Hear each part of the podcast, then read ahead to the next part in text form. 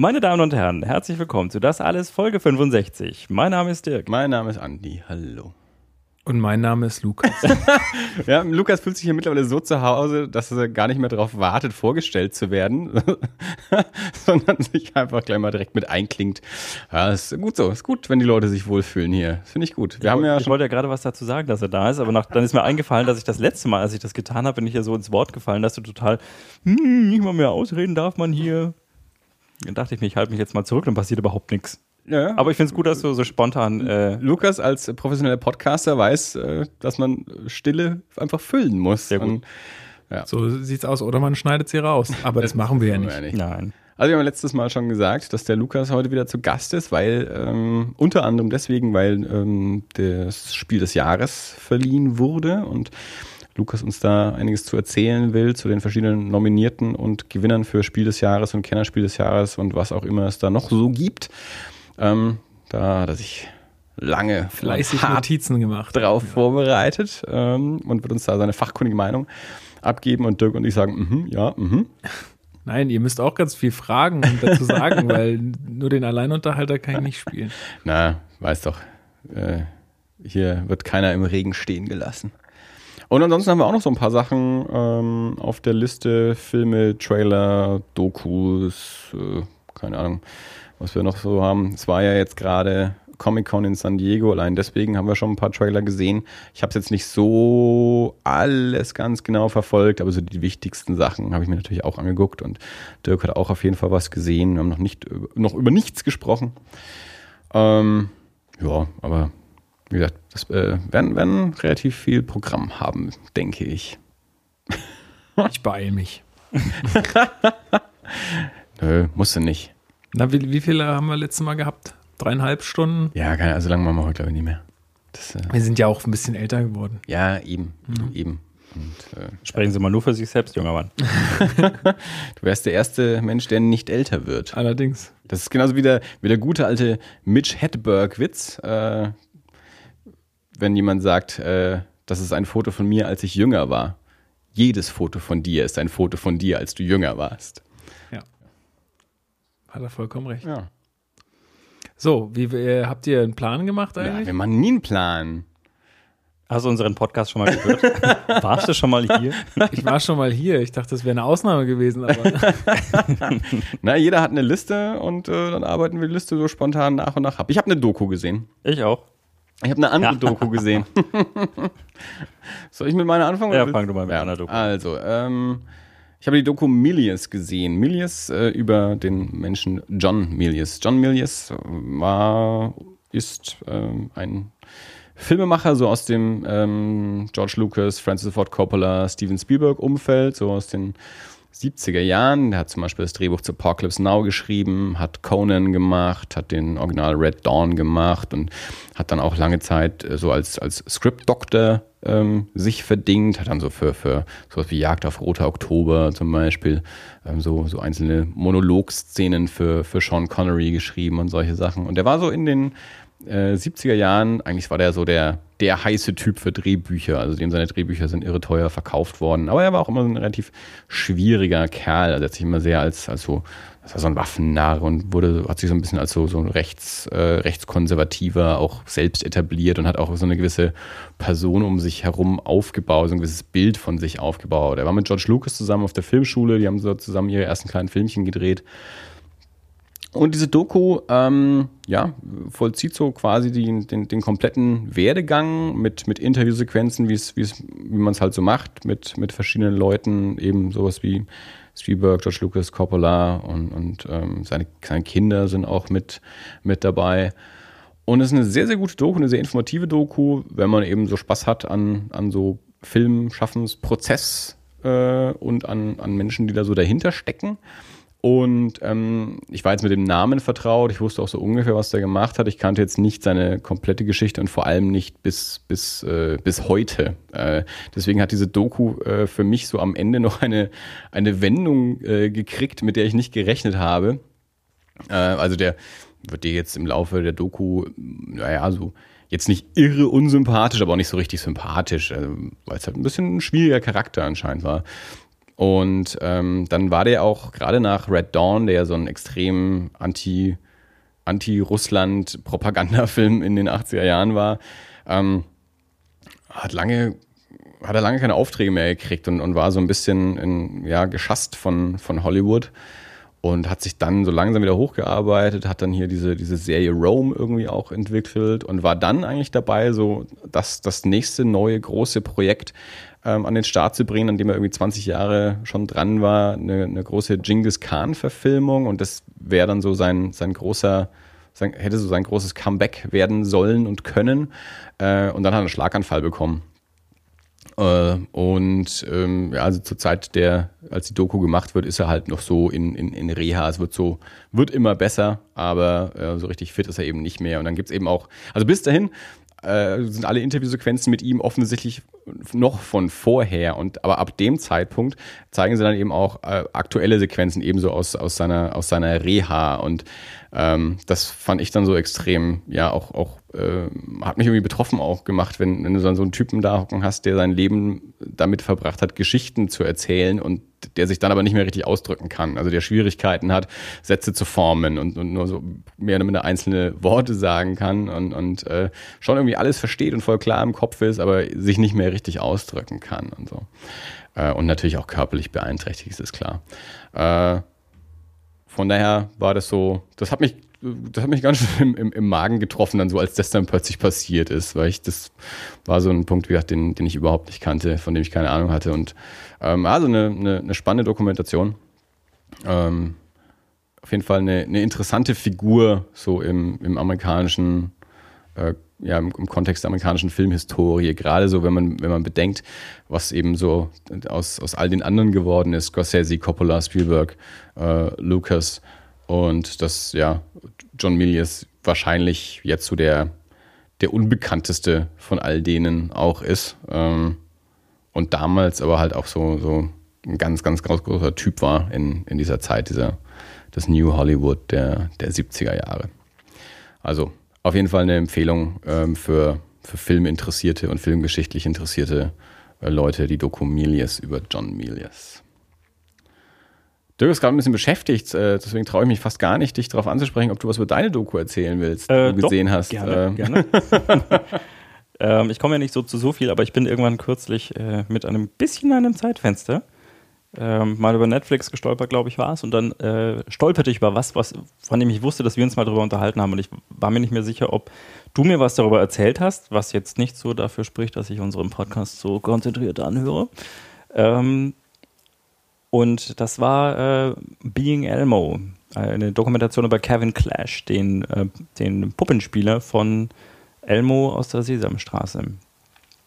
Und die habe ich mir angeschaut und ich fand sie echt sehr schön. Also ich bin, muss zugeben, mein, äh, ich bin nicht so der, der Doku-versierte äh, wie du, der hier jede Woche ein, zwei Dokus auf den Tisch legt und sagt, hier, ja, qualitativ hochwertig, super Kameraführung, äh, äh habe ich irgendwas über die Kameraführung in Emilias gerade gesagt? Nein, aber du weißt, was ich meine. Ja, ich bin ja leicht zu begeistern. Ich habe später noch eine Doku, über die werde ich tatsächlich ein bisschen kritischer reden. Hot Demonstrandum. Andi schaut nämlich jede Woche zwei Dokus mindestens an. Wahrscheinlich noch viel mehr, aber überredet nur über zwei. Also auf jeden Fall habe ich äh, Being Elmo gesehen. Und es ist äh, eine, eine sehr, äh, also es ist eine sehr sympathische, ähm, nette, auch ein bisschen emotional anrührende ähm, Dokumentation über Kevin Clash, der aus einfachen Verhältnissen kommt und so ein bisschen so ein ja, ein nicht verschrobener Junge war, aber der hat halt schon als Junge angefangen, irgendwelche Puppen zu nähen und äh, ist damit so ein bisschen aus seiner, aus seiner Peer Group schon, schon rausgestochen und äh, hat als ganz großen Traum, ja, irgendwann hat er dann halt die Sesamstraße gesehen und äh, war total hin und weg, ähm, weil die Puppen sind so super und er hat keine Ahnung, wie man die macht und ähm, dann hat seine Mutter mal irgendwann bei Kermit Love angerufen, dem äh, einem oder wahrscheinlich dem Puppenhersteller für die für die Muppet Show. Und der hat gesagt, ja klar, wenn du hier in der Stadt bist, dann komm mal vorbei. Jetzt äh, kam Kevin Clash nicht, nicht regelmäßig nach New York äh, aus finanziellen Gründen, des, Gründen, deswegen war das nicht so drin. Aber irgendwann hat sich im Rahmen eines Schulausfluges dann ergeben. Und da gibt es halt äh, wirklich auch äh, Filmsequenzen mit, äh, mit, mit Kevin Clash und Kermit Love. Und Kermit Love ist halt so, so ein Weihnachtsmann. Also so ein, so ein netter alter Großvater mit, mit, mit weißem Rauschebart, ähm, der ihn dann unter seine Fittiche genommen hat und gesagt hat, hier und da und hat ihm die ganze Technik gezeigt und wie das funktioniert und wie die Puppen gebaut werden und äh, was sie für eine Werkstatt haben. Und ne, da, da war halt dann, dann war er halt im, im siebten Himmel das Puppenbauer. Puppenbauers. Und der heißt Kermit Love? Der heißt Kermit Love, total cool, oder? Wie der Frosch und Liebe? genau. Ist nicht sein echter Name, oder? Ich fürchte, ich fürchte schon. Also zumindest habe ich nichts anderes gefunden. Ich kann das gleich nochmal nachher neben hier recherchieren. Ich glaube, er heißt Kermit Love.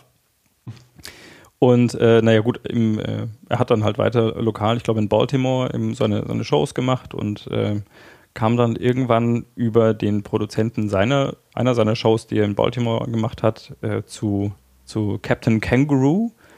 Und äh, von dort das dann eben immer weiter. Irgendwann hat er Jim Henson mal getroffen und ähm, hat mit dem dann auch äh, die ersten ein, zwei Sachen gemacht und ist dann so ähm, sukzessive immer mehr, nachdem auch seine Shows, die er dann noch so hatte, äh, aufgegeben wurden. Also Captain Kangaroo wurde irgendwann eingestellt, ist er dann äh, bei der Muppet Show gelandet. Und ähm, dann äh, gibt es. Mal, ja, lass mich mal ganz kurz einhaken. So viel. nein, nein, nein, nein, nur weil ich. Das ist so ungewohnt.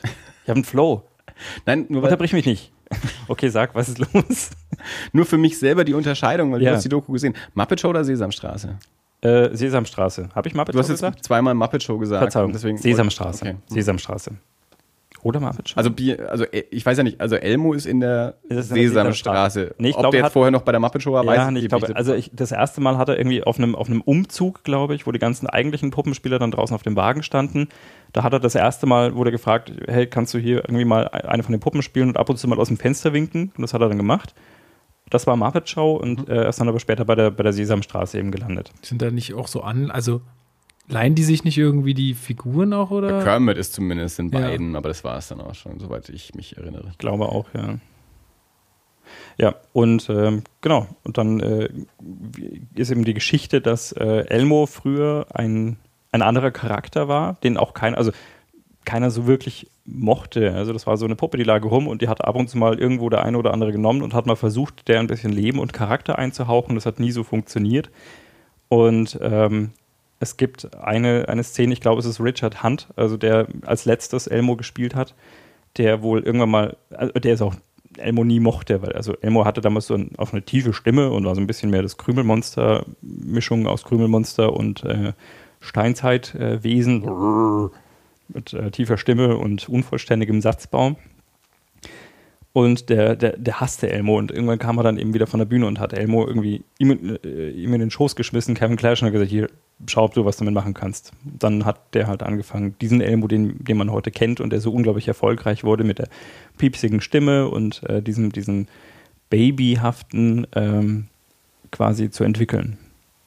Und äh, also ist, ja, da, darum geht es im Prinzip. Und dann auch so ein bisschen, wie sich das weiter entsponnen hat wie er auch mit, äh, mit Jim Henson äh, schließlich mehr befreundet wurde und wie der schließlich dann auch starb und wie er, ich glaube, mittlerweile äh, spielt er nicht mehr selber, also seit 2012, sondern ist mehr quasi hinter den Kulissen der, der, der Sesamstraße als, als Meister der Puppen und als äh, Aufnahmeleiter oder ich weiß nicht, was alles da so da.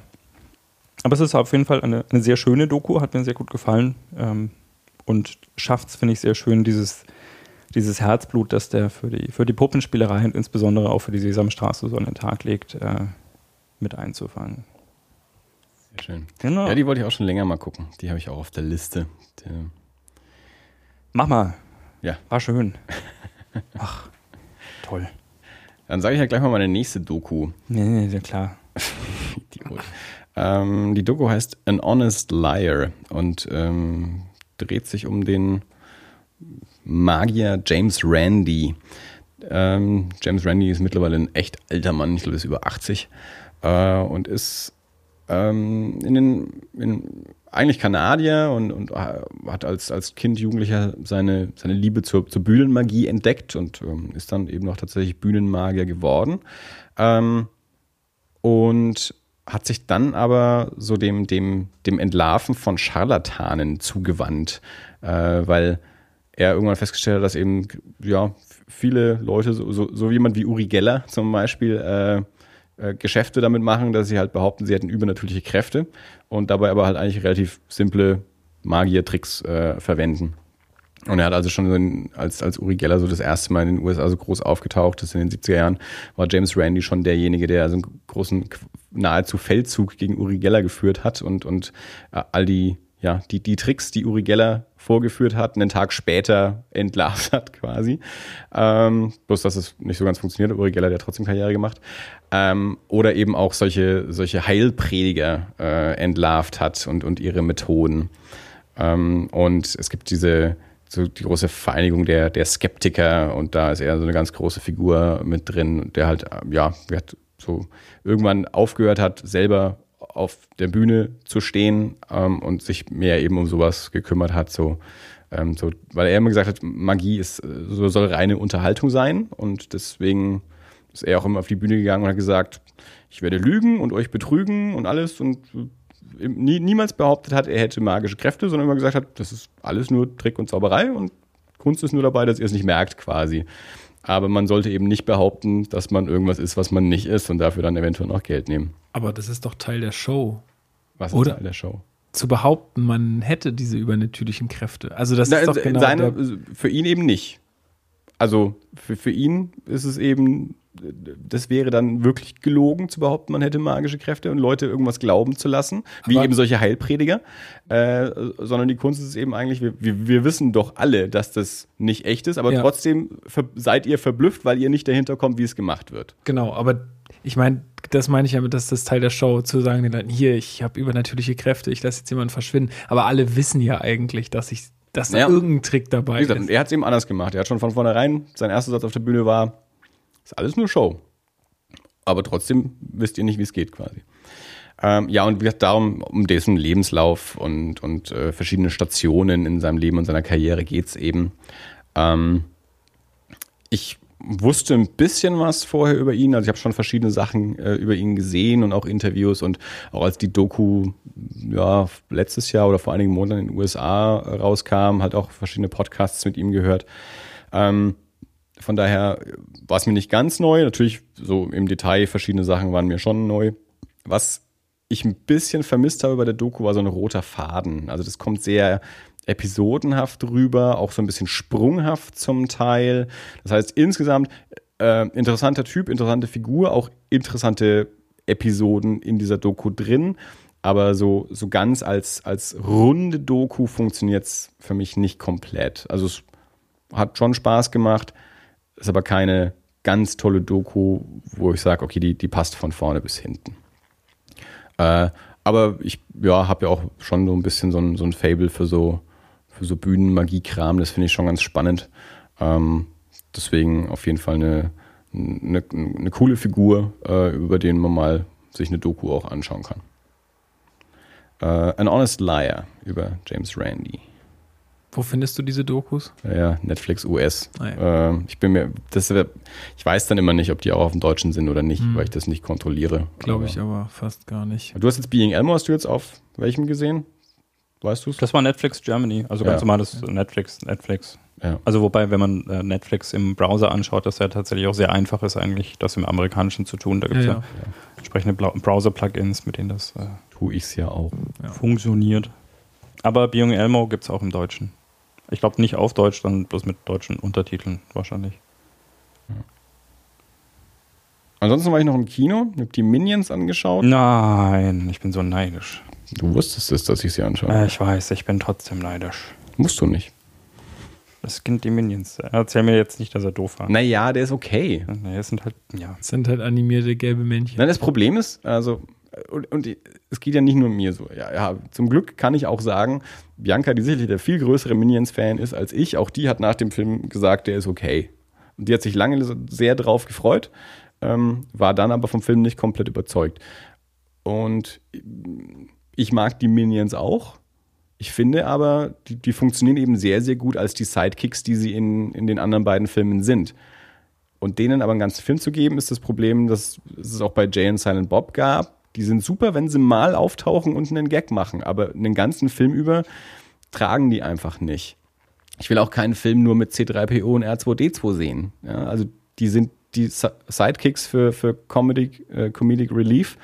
Ähm, aber ja, für einen kompletten Film. Also wie gesagt, der hat schon Spaß gemacht, der war nett, der hat, der war witzig, aber ja, füllt halt nicht zwingend einen, einen kompletten Film. So. Das verstehe ich. Also das habe ich vorher schon so ein bisschen befürchtet. Ähm, ja, und so, so ist es dann auch. Worum geht's da Der grob? Also was ist da Es ist die Vorgeschichte quasi, äh, also es endet dann damit, wie sie zu Gru kommen, äh, wie die sich treffen. Ähm, die, die Minions sind so eine komische Rasse, die, äh, der, deren einziges Lebensziel ist, einem, einem großen Meister zu dienen. Ähm, und so ist dann so die, die Einführung ist eben, wie die schon so quasi aus der, aus der Steinzeit über die Jahrhunderte immer wieder einen, einen neuen Meister suchen und immer einen ne, größeren Meister. Äh, und das ja, endet dann aber halt immer blöd. Die gehen halt dann immer drauf aus irgendwelchen Gründen. Und dann ähm, müssen sie flüchten und, und flüchten sich in so eine Eishöhle und dann hocken sie da halt und wissen mit sich nichts anzufangen. Bis dann irgendwann mal einer beschließt, also er, er will jetzt quasi sein Volk retten, indem er jetzt den ultimativen Meister für sie findet. Und dann ziehen sie zu dritt los ähm, und landen dann in, erst in New York ähm, und kommen dann zu einer, einer Convention für Bösewichte, äh, um sich dort halt den besten Bösewicht zu suchen. Und ähm, jetzt weiß ich ihren Namen nicht mehr, aber da gibt es dann so eine, so eine weibliche Superbösewichtin, äh, zu der sie dann kommen und mit der gehen sie dann nach England und sie will eben die, sie will die Kronjuwelen, sie will, dass diese Minions ihr die Kronjuwelen stehlen und ja, das, das ist so die Geschichte. Und da passieren natürlich ganz viele äh, Verwirrungen und, und ähm, Tollpatschigkeiten und so. Und ja, wie gesagt, das ist schon nett. Aber ist halt auf, so auf der, auf der Story-Seite dann trotzdem irgendwie ein bisschen dünn. naja. Also die, Ja, also die sind spitzen Sidekicks oder für Kurzfilme sind, sind solche Figuren halt ganz toll. ist ja auch eigentlich ein ausgeschriebener Kinderfilm, oder? Also ich meine, das ist ja immer ein Problem bei Kinderfilmen, dass sie von der Story her immer nicht so ganz sehr tiefgründig sind. Ich meine, gute Kinderfilme Ja. kriegen es doppelt hin, also dass Ja. sie auf der einen Seite Genau. irgendwo, irgendwo tiefgründig sind, auf der anderen Seite aber auch genug für Kinder übrig haben. Ich finde die, die zwei ähm, Despicable Me finde ich ganz, ganz großartig. Ich habe mit denen irre Spaß gehabt. Ähm, und wie du sagst, es gibt ja genug Beispiele, gerade aus ähm, Pixar-Filmen und so, die, die eben für Kinder und für Erwachsene super funktionieren. Ähm, also, und wie, wie Dirk ja auch. Also ich habe genug erwachsene Menschen getroffen, die sich irre auf die Minions freuen oder gefreut haben. Und es gibt auch bestimmt genug, die den super finden. Ähm, wir fanden jetzt halt, ja, ja, okay, okay, aber eben nicht mehr als okay. Also nicht Juhu, die Minions haben endlich einen eigenen Film, den ich mir immer und immer wieder anschauen werde. 3D oder nicht 3D? Äh, wir haben ihn in 2D gesehen, aber es gibt ihn auch in 3D.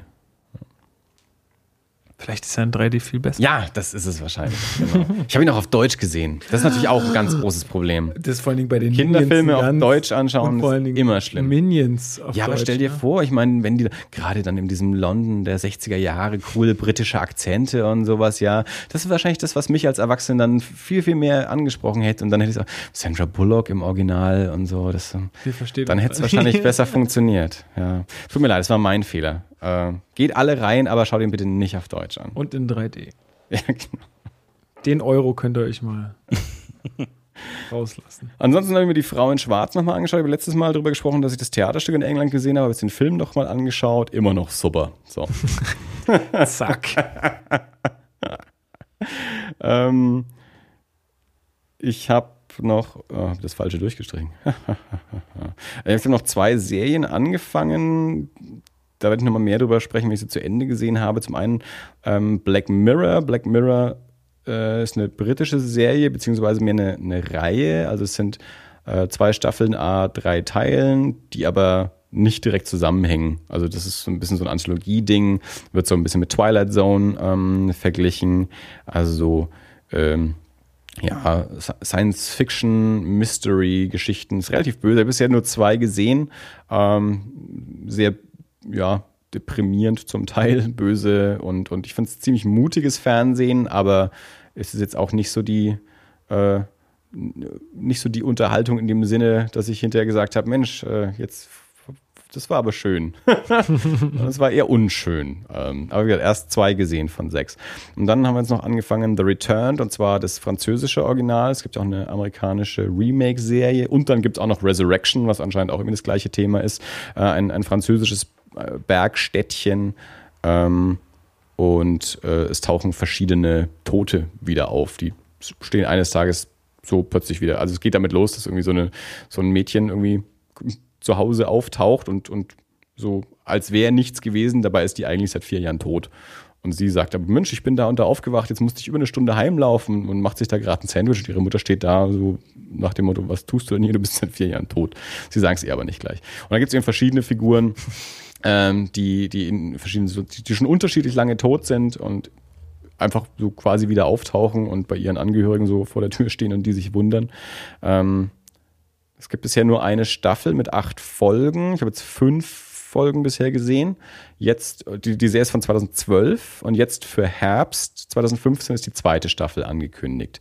Ähm, sehr, sehr spannend, ähm, sehr mysteriös tatsächlich. Ähm, mir war am Anfang auch ja, ich habe am Anfang gedacht, weil ganz am Anfang sieht man so einen Schulbus verunglücken, in dem dieses Mädel sitzt, die dann wieder auftaucht. Und ich hatte irgendwie gedacht, dass diese ganzen Toten, die wieder auftauchen, dass die alle von diesem Busunfall sind. Deswegen habe ich in der ersten Folge war ich ein bisschen verwirrt, weil das irgendwie nicht ganz aufgegangen ist. Und dann habe ich eben auch erst festgestellt, äh, dass das unterschiedliche Tote aus unterschiedlichen Jahren oder Jahrzehnten sogar sind.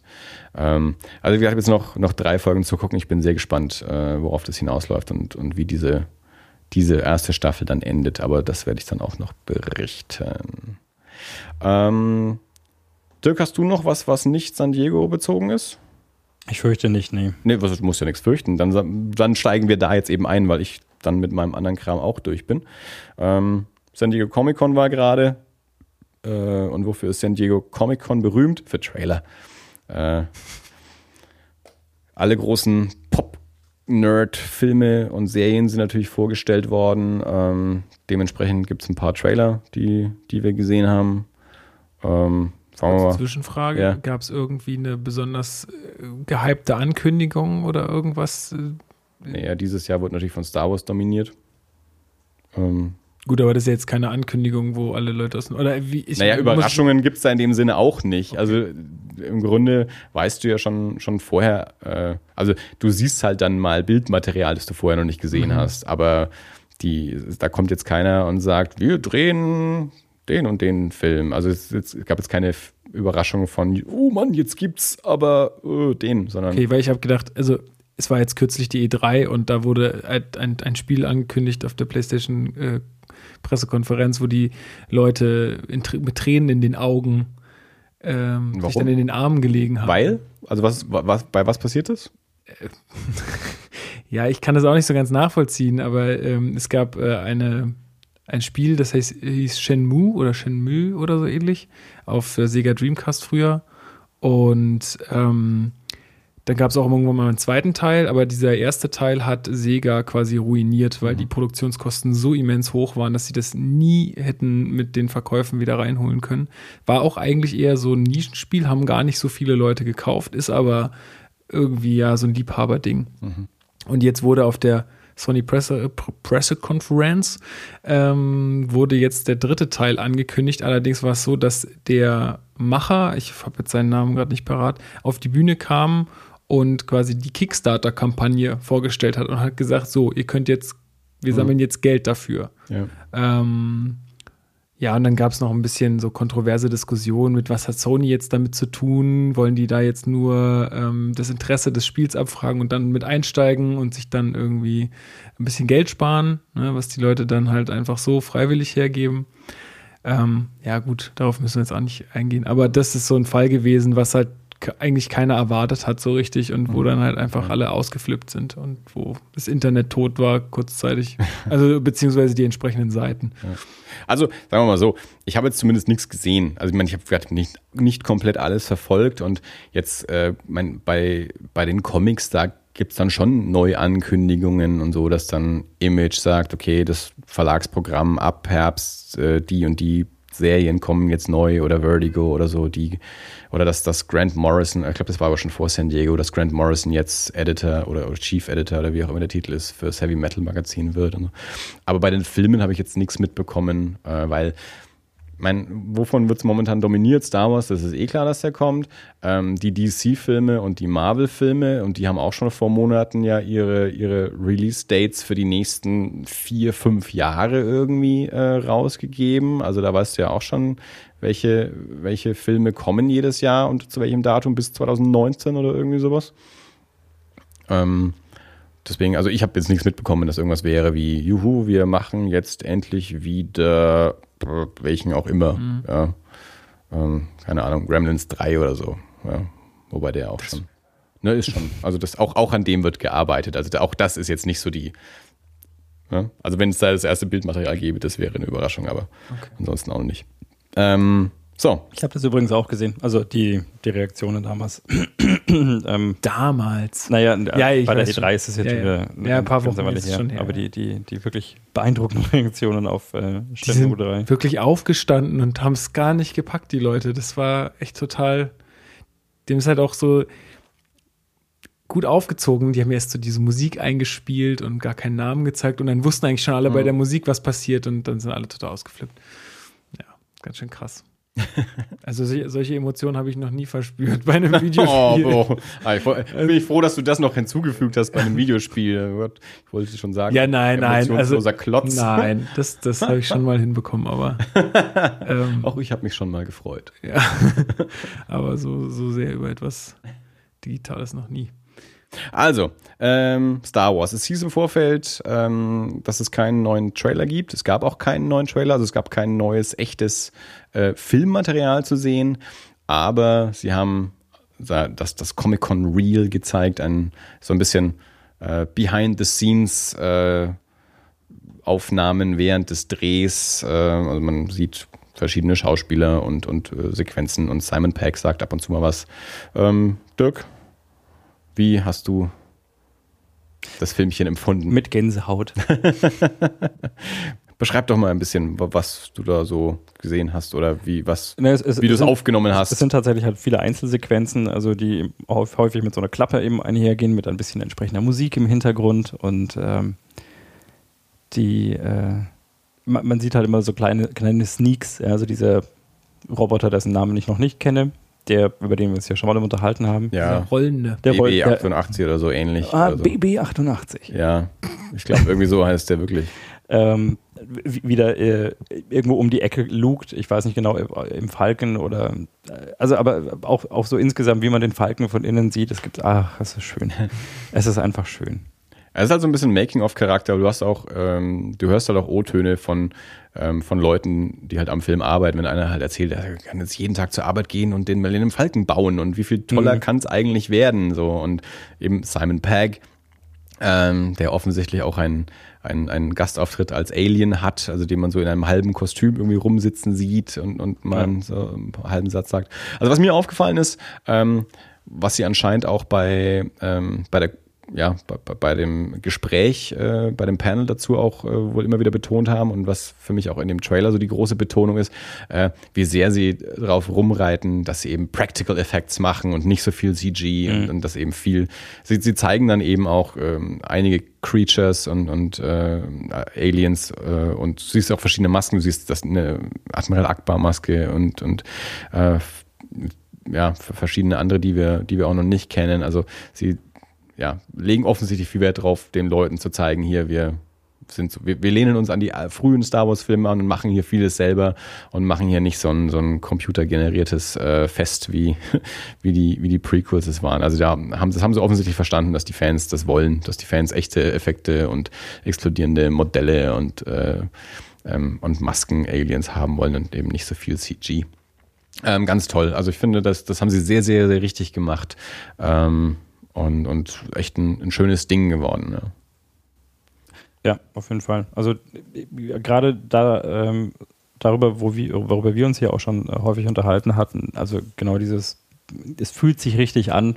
Ja. Ähm, das hat den Eindruck gemacht, als wäre dieser Trailer genau auch darauf produ äh, mhm. produziert worden, um dieses Gefühl anzusprechen. Und ja. das äh, weckt schon Hoffnungen. Ja, also bis jetzt haben sie echt alles richtig gemacht. Also muss man sagen, bis jetzt kam noch nichts aus, aus dem Star Wars Lager. Äh, und ich habe auch noch niemanden gehört, der, der gesagt hätte, naja, das, das taugt mir jetzt noch nicht so ganz, abgesehen von dem, von dem Laserschwert vielleicht, wo sich ein paar in die Hose gemacht haben. Aber ansonsten immer wieder, wenn was Neues rauskommt, sagt eigentlich jeder, das ist super. Also ich bin, bin gespannt, äh, was jetzt noch kommt. Also der, der echte neue Trailer wird dann wohl erst im Herbst irgendwann kommen. Ähm, ich bin ja immer noch gespannt auf ein Plakat, weil ich ja doch, also Star Wars ist auch sowas, was noch aus, aus so einer alten Zeit irgendwie herrührt, wo Plakate auch irgendwie noch was Besonderes waren. Mittlerweile ist ja die Plakatkunst auch äh, leider fast ausgestorben. Ähm, also da bin ich sehr gespannt drauf. Und ähm, ja, und auch auf die Musik, äh, wer die Musik macht. Da habe ich auch immer noch nichts von gehört. Aber vielleicht bin ich auch unterinformiert. Ähm, Dirk, dann hast du, soweit ich von dir weiß, auch Batman wie Superman, den Trailer noch gesehen. Mhm. Eindrücke? Ähm, ähm, sehr, ich habe ihn nach wie vor, also mir, mir fehlt da tatsächlich da völlig der Hintergrund in dieses ganze, in dieses ganze Universum und die Hintergründe, warum Batman und Superman sich jetzt überein, also in die Haare kriegen sollten, weil eigentlich sind sie ja beide gute irgendwie. Und ja.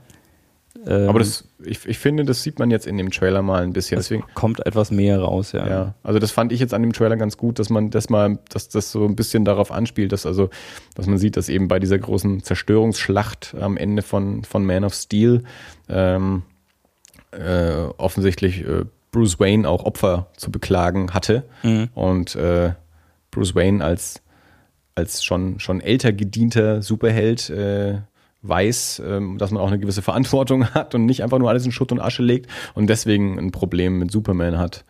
Äh, und ja, Lex Luthor taucht noch ein bisschen auf, Wonder Woman ist mal zu sehen.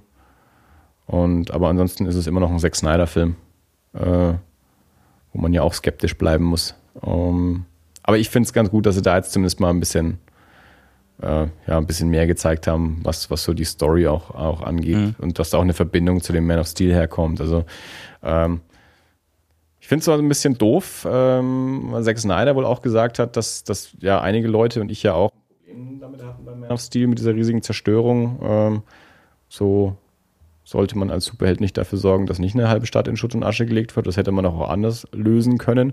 Und Zack Snyder wohl sowas gesagt hat, wie er versteht das gar nicht, was da alle Leute für ein Problem damit haben, weil das, das äh, da, genau darum geht's ja, dass Superman da jetzt irgendwie da noch lernt äh, und, und, und da, da, da wird dann beim nächsten Film so mit angesetzt. Ähm, und ich habe auch das Gefühl, dass, dass nicht nur bei, ja, bei die Season jetzt ist ja erst ein Film raus quasi, aber äh, auch bei den Marvel-Filmen, dass die, die Filme zum Teil nicht mehr gut einzeln anschaubar sind, sondern dass die mittlerweile mehr so tun wie eine Fernsehserie, wo du halt Avengers 2 nur dafür da ist, schon wieder, um, um wieder woanders hinzuführen und nicht so ganz rund in sich ist.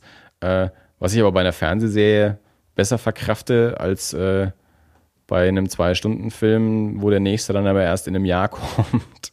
Also da hätte ich es dann schon ganz gerne, dass die Filme auch in sich und für sich funktionieren. Und dann, wenn ich mir in dem Sinne dann Man of Steel anschaue, ähm, ja, ist das Ende halt ein bisschen problematisch.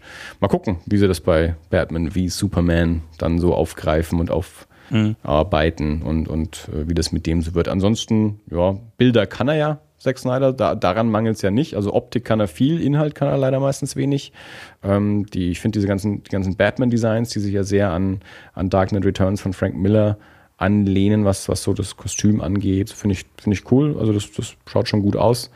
Ähm, ja, ansonsten, bei Zack Snyder bin ich mir erstmal ein bisschen skeptisch, aber ich, ich gehe davon aus, dass ich ihn anschauen werde. Also ich war jetzt mit dem Trailer zumindest schon mal ein bisschen zufriedener. ja, also ich, äh, ich, ich kann mir seit dem Trailer auch ein bisschen, äh, ein bisschen besser Ben Affleck vorstellen, glaube ich. Ja. In der Rolle mit dem hatte ich ja auch ein bisschen Schwierigkeiten, aber der. Die Diskussion mache ich gar nicht mehr. Nö, da, ich will auch nicht diskutieren. Ich will ja sagen, ich äh, bin in der Hinsicht angenehm überrascht. Wir können jetzt zu der Folge zurückspulen. Das ist jetzt nicht auf dich bezogen, Dirk, sondern über den allgemeinen Ausraster des Internets, als rauskam, dass Ben Affleck der neue Batman wird. Und dann gucken wir jetzt mal zurück in die, in die Folge, wo wir schon mal drüber gesprochen haben, wo ich gesagt habe, lass den erstmal machen und dann werden sich wieder alle freuen und dann hat wieder keiner ein Problem damit, wenn sich alle erstmal wieder beruhigt haben. Äh, weil wenn der Film scheitert, dann wird es nicht an Ben Affleck liegen. Vermutlich. Ähm, hast du hattest jetzt die zwei gesehen von San Diego, wenn ich jetzt gerade richtig liege. Du hast jetzt keinen mehr auf dem Plan. Mhm. Ähm, ich habe noch gesehen den Ash vs. Evil Dead Trailer. Es wird jetzt an, an Halloween kommt die erste Folge, also eine, eine Fernsehserie geben von Evil Dead, auf Deutsch Tanz der Teufel, äh, beziehungsweise der dritte Teil, Armee der Finsternis. Ähm, Spitzentrailer, das ist der beste Trailer, den ich jetzt übers Wochenende gesehen habe. Der macht unglaublich viel Spaß. Ich freue mich irre auf diese Serie. Das ist richtig schöne Splatter-Comedy vom Allerfeinsten. Bruce Campbell ist sowieso ein Gott.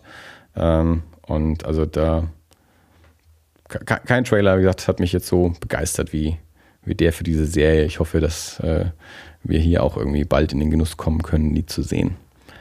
Ähm, dann habe ich noch den Trailer gesehen für Outcast, auch eine Fernsehserie, die ich glaube aber erst ab nächstem Jahr läuft, basierend auf einer Comicreihe von Robert Kirkman, der eben auch Walking Dead gemacht hat und ähm, seine ja noch relativ neue, ich glaube letztes Jahr gestartete Comicreihe Outcast äh, wurde, würde jetzt eben auch verfilmt als Fernsehserie, auch ein bisschen so ein Horror-Grusel-Ding.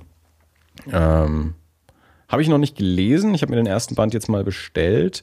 Äh, der Trailer sah recht gut aus und ich habe mir auch sagen lassen, dass der Comic sehr gut sein soll. Werde ich natürlich darüber berichten, wenn ich ihn gelesen habe. Und äh, jetzt unabhängig von San Diego, es gab auch den ersten Trailer zu dem Sherlock Weihnachts-Special, nachdem Dirk uns ja letztes Jahr in der letzten Folge informiert hat, dass es dieses Jahr also das Sherlock Christmas Special geben wird und nächstes Jahr dann eine neue Staffel. Ähm, kam dann tatsächlich auch da, quasi direkt danach, ähm, nach, der, nach dieser Folge, das erste Bild und mittlerweile auch der erste kurze Trailer ähm, zu dem Weihnachtsspecial. Hast du das zufällig gesehen, Dirk? Äh, leider nein. Nein. Sieht cool aus. Also ich weiß nicht, ob du über dieses Weihnachtsspecial sonst schon mehr mitbekommen hast. Also es ist ja wirklich so ein, ein, ein Special in dem Sinne, dass es auch nicht in der, in der bisher regulären Continuity spielt, sondern ja im, im, im viktorianischen England, also so im, im klassischen, so, so wie man Sherlock Holmes klassischerweise kennt. Ähm, äh, in, in diesem ja, viktorianischen Umfeld und das ist nur eine kurze Sequenz, wie er und, äh, und Watson mit der Kutsche nach Hause kommen und von Mrs. Hudson empfangen werden und sie sich so ein bisschen unterhalten. Und äh, ähm, das sieht sehr, sehr nett aus. Das könnte recht spaßig werden. Also freue ich mich schon sehr drauf, bin ich sehr gespannt.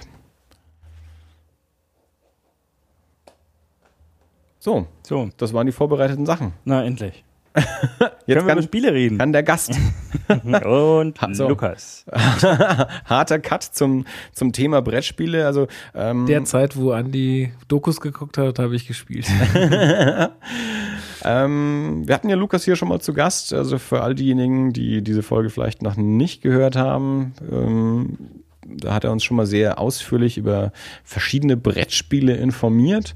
Ähm, das war extrem informativ und äh, hat auch dafür gef dazu geführt, dass äh, mindestens eins dieser Spiele schon mehrfach verkauft wurde. ja. Looney Quest. Sollte glaub, Provision verlangen. Dirk hat es schon einmal gekauft, ich habe es schon zweimal gekauft für, für uns selbst und zum Verschenken. Also äh, genau, das war kurz nach der Spielwarenmesse, als du die ganzen Genau. Neuheiten vorgestellt hast. Und ähm, ja, jetzt vor zwei Wochen oder so, wenn, Eine Woche, genau eine Woche. ja, wenn die Folge rauskommt, ist anderthalb Wochen, Genau. Ja, ähm, wurde eben ja, das Spiel des Jahres verliehen. Und äh, Lukas hatte sich angeboten, da äh, uns was zu erzählen, herzukommen und uns mal ein bisschen die Spiele vorzustellen. Und ich ähm, habe auch überhaupt keine Ahnung, was gewonnen hat und was für Spiele das alles sind. Deswegen, äh, Lukas, Ja, schieß mal also- los, erklär uns mal, was da los war. das schließt ja eigentlich ganz gut an, an die Spielwarenmesse, weil da werden ja viele Neuheiten vorgestellt, die dann auch wieder irgendwo in diesen Pott fallen, ne, in diesen Spielejahrgang, ähm, wo dann auch viele Nom äh, Nomi Nominierte dann drunter sind. Und ähm, ich wollte einfach nur mal für alle, die sich jetzt vielleicht mit dem Thema nicht so sehr auseinandersetzen, nochmal kurz erklären, was ist das Spiel des Jahres überhaupt? Ich meine, dass es das gibt, das weiß wahrscheinlich jeder. Und das ist dieser rote Pöppel, also diese Spielfigur auf den Schachteln drauf, äh, wo dann immer Spiel, Spiel des Jahr, äh, steht Spiel des Jahres oder nominiert zum Spiel des Jahres. Ähm, seit 2011, wenn ich mich nicht irre, gibt es auch das Kennerspiel des Jahres. Ähm, Weißt du, wie lange es das Spiel des Jahres schon gibt? Was gab es ja schon in unserer Kindheit? Also Genau, sogar, in, sogar in meiner Kindheit Also- schon. Dazu wollte ich jetzt gleich kommen. Also die Idee ähm, dafür entstand 1978, das war sogar hier in Nürnberg, also auch zur Spielwarenmesse. Ähm, und da hat ein gewisser Jürgen Herz anscheinend, der kommt sogar aus entweder war es in Erlangen oder er kommt aus Erlangen, ich bin mir nicht ganz sicher. Auf jeden Fall hatte der so einen Journalistentreff mhm. mit Leuten, die halt über Spiele schreiben. Und dann hat er sich irgendwann gedacht, na komm, Leute, wir zeichnen jetzt mal Spiele aus, ähm, die halt, oder ja, Neuheiten aus, was dann ein Spiel des Jahres ist, weil wir wollen nicht, dass die Leute nur Dame oder Halma oder so spielen, sondern wir wollen halt das auszeichnen, was halt irgendwie eine Neuheit ist und dass die Leute halt das auch mehr mitbekommen und wollen darüber dann auch berichten und wollen es irgendwie groß machen. Und das war 1978 und 1979 wurde dann als erstes Spiel Hase und Igel ausgezeichnet. Weiß ich nicht, ob ihr das kennt. Das ja, das aus mal, also aus, ich meine, ich bin ja 76 ja. geboren. Dementsprechend, das ist ein Spiel, das es in, in, in meiner Kindheit gab. Ich glaube, ich habe das in meinem Leben vielleicht einmal gespielt, aber das war auf jeden Fall so eins der präsenten Spiele in meiner Kindheit, ja. Genau, also ja, ich kenne das auch noch, also meine Eltern haben das auch gehabt, oder? Haben es immer noch, ich weiß gar nicht, ob es noch irgendwo im Keller liegt, müsste ich sie eigentlich mal fragen, wenn, dann sollen sie mir das mal geben. Bei mir steht es wenigstens im Regal. nicht, verstaubt nicht irgendwo unten im Keller. Ähm, genau, also die, die, ähm, dieser, dieser Zusammenschluss aus Journalisten, der diesen Preis vergibt, ist eine, ähm, ein Verein, Spiel des Jahres e.V. Das sind auch, oder diese Jurymitglieder sind auch immer Leute, die nicht aus der Industrie kommen, also die dürfen halt nicht irgendwie mehr mit Spielen zu tun haben, dürfen jetzt keine Verlagsmenschen sein oder so, weil die ja relativ befangen sind dann. Sind jetzt heutzutage, ja, also äh, Leute, die man vielleicht kennt, sind ähm, der Udo Bartsch, der hat einen wundervollen Blog Rezensionen für Millionen wo er immer in ganz, wirklich ganz kurzen Abhandlungen äh, schreibt, worum geht es in dem Spiel, was taugt das Spiel, wie finde ich es und äh, auch relativ cool geschrieben. Also der kann das einfach, das merkst du dem total an. Ähm, und neuerdings auch ein YouTuber, der Martin Klein, der nennt sich Spielerleben oder spielerleben.de oder so ist sein Blog. Ich bin mir nicht mehr ganz sicher. Das verlinken wir dann irgendwie. Ähm, der ist jetzt ganz neu dabei gewesen dieses Jahr. Ähm, und auch noch der, es gibt eine französische Spieleseite, die nennt sich Trick Track und da gibt es auch ein deutsches Pendant dazu und ähm, jetzt weiß ich gar nicht, wie sein Name und Nachname ist. Ich kenn, weiß nur seinen Vornamen, Guido. und der ist auch in dieser Jury, also diese Jury besteht halt aus Journalisten jeglicher Art, auch jeglicher Altersgruppe irgendwie. Und die zeichnen, wie gesagt, ähm, jedes Jahr dieses Spiel des Jahres aus. Und ähm, die Verleihung ist immer in Berlin. Ähm, da werden Kennerspiel und Spiel des Jahres ausgezeichnet und dann gibt es noch ein, seit 2001 ein Kinderspiel des Jahres. Die Verleihung ist in Hamburg und das ist, glaube ich, immer eine Woche früher oder einen Monat früher irgendwie. Also es ist auf jeden Fall früher als mhm. die normale Verleihung.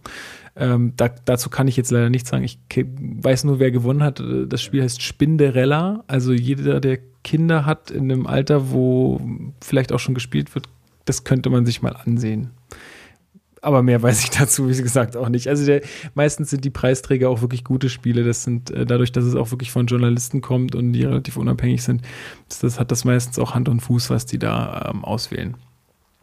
Genau, was äh, habe ich sonst noch zur Jury zu sagen oder zur Verleihung an sich? Ähm, ja, also was man vielleicht auch noch erwähnen kann, ist, dass 1978 der Preis schon mal vergeben wurde, 1979 dann offiziell und es war zweimal Hase und Igel. Also die haben es dann einfach nochmal offiziell wiederholt quasi.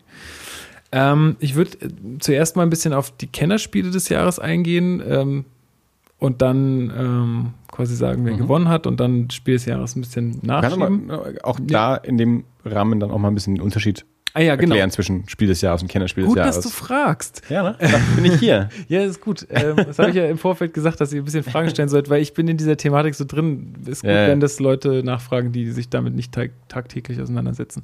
Also Kennerspiel des Jahres ist ähm, ja, zur Welt gebracht worden, weil ähm, die Jury gesagt hat, wir brauchen irgendwie einen Preis für Menschen, die sagen wir jetzt, für also so, so ein Familienspiel locker runterspielen können. Also dieses Familienspiel, das Spiel des Jahres ist meistens hat einfache Regeln und es ist super schnell erklärt und äh, man kann dann eigentlich gleich losspielen an Weihnachten, wenn man es unterm Baum hatte.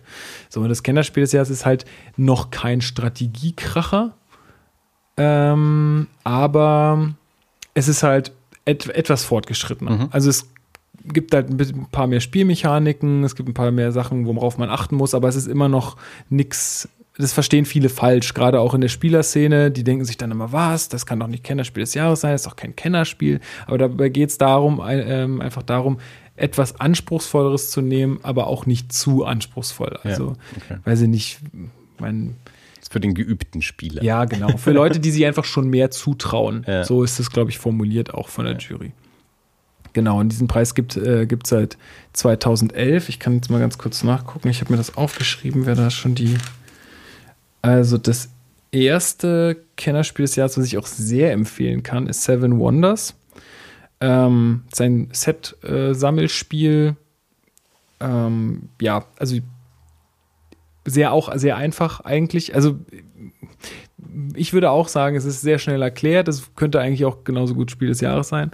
Ähm, das zweite war Village äh, oder Village, weiß ich nicht, ja, Village, glaube ich, eher ausgesprochen. Ähm, 2013 waren es die Legenden von Andor. Das ähm, war im Kosmos Verlag relativ groß angekündigt. Das ist auch so ein großes Epos-Spiel für alle, die Fantasy mögen. Mal einen Blick wert. ist kooperativ, nichts gegeneinander, sondern man durchspielt wirklich eine Story. Also es gibt so Karten, die man dann vorliest und man spielt richtig eine Story in einer Fantasy-Welt nach mit verschiedenen Helden. Und äh, Ich auch gespielt. Habe ich zu Hause, macht Spaß. ja, siehst du? Ja, habe ich auch zu Hause. Nur Das ich, ist ein Kenner. nur ich, ich War komme das nicht. Kennerspiel? Ja, es war ein Kennerspiel, genau. Äh, ich komme nur nicht Ich hab dazu. gekauft. Ja, natürlich. Es ist natürlich auch immer ein großer, großes, also das Spiel des Jahres ist ein, also ich glaube ich, der weltweit größte Preis oder der bedeutendste Spielepreis, auch in Amerika, Ja. ähm, gucken da alle drauf, Also äh, der was da do- ausgezeichnet deutsche wird. Spielemarkt ist ja so der, der Referenzmarkt. Also das ist Absolut. so, wer sich auf der Welt für Brettspiele interessiert, guckt auf Deutschland. Ja, das ist so. Und äh, demnach ist dieser Preis halt auch des, der wichtigste Preis der Spieleszene. Mag man kaum glauben, wenn man die Pressekonferenz sieht. Ja, das ist irgendwie, also man denkt sich immer, wenn das jetzt das Bedeutendste an Brettspielen sein soll, oh mein Gott. Ja, da stehen halt so ein paar Hansels, da, da ist dann das Spiel vorne auf diesem Pöppel und die heben dann so einen Vorhang hoch und das ist alles aber- so total. Im Rest der Welt gibt es halt überhaupt nicht. Und, Ja, und klar. dann ist halt aber, naja, die Bedeutung von Brettspielen in der Gesellschaft ist halt dann doch nicht so groß, dass man Leider. daraus eine Oscarverleihung macht. Ja, leider. Aber nun gut, ist ja schön, dass man trotzdem sowas auszeichnet. Ähm, genau, und im letzten Jahr war es Istanbul, ähm, auch ein schönes Spiel, kann ich auch empfehlen. Ähm, was auch, ja, das geht schon noch ein bisschen mehr in die Kennerrichtung. Ähm, ja, genau, das waren so die Preisträger im letzten Jahr. Und genau, diesmal wurde, er, äh, wurde der Preis zum fünften Mal verliehen. Mm, Und die Nominierten waren äh, dieses Jahr Orléans, ähm, Elysium und Broom Service. Und ich würde mal mit Orléans anfangen. Also, das ist ein. Ja, das ist schon ein Eurogame, würde ich sagen. Also ein Eurogame. Ähm, was das ist, kann ich auch gleich erklären. Ja, wäre, wär, glaube ich, auch notwendig. Und zwar, das ist eigentlich schon das, was du gesagt hast. Das ist, ähm, die Spiele aus Europa ähm, sind oft weniger glückslastig. Darüber hatten wir beim letzten Mal schon gesprochen, glaube ich. Äh, Die sind oft weniger glückslastig als die Spiele aus Amerika. Also es gibt den sogenannten Begriff von Ameritrash. Das sind oft ähm, Spiele, die halt aus, aus, aus Übersee kommen. Ähm, und dann gibt es halt die sogenannten Eurogames, wo es halt Das kaum ist dann so der, der überhebliche Deutsche, der, der sagt, wenn es aus Amerika kommt, dann kann es ja nichts sein. Das ist dann N- Ameritrash. Nee, das, ich weiß nicht, wie der Begriff entstanden ist, da darfst du mich jetzt nicht festnageln. Aber ähm, ja, es ist halt so, dass, dass die ähm, europäischen Spiele oft äh, weniger glückslastig sind. Ja. Äh, ein bisschen mehr planbar einfach, ja. Und ähm, ich will jetzt hier nicht alles haarklein erklären von den Spielen, weil das, das, das rafft auch keiner. Ich kann euch mal ganz kurz, das habe ich nämlich vorbereitet, weil ich habe jetzt hier nur zwei von den Nominierten dabei, aber ich kann euch mal ganz kurz, damit ihr wenigstens mal so einen kleinen Eindruck habt.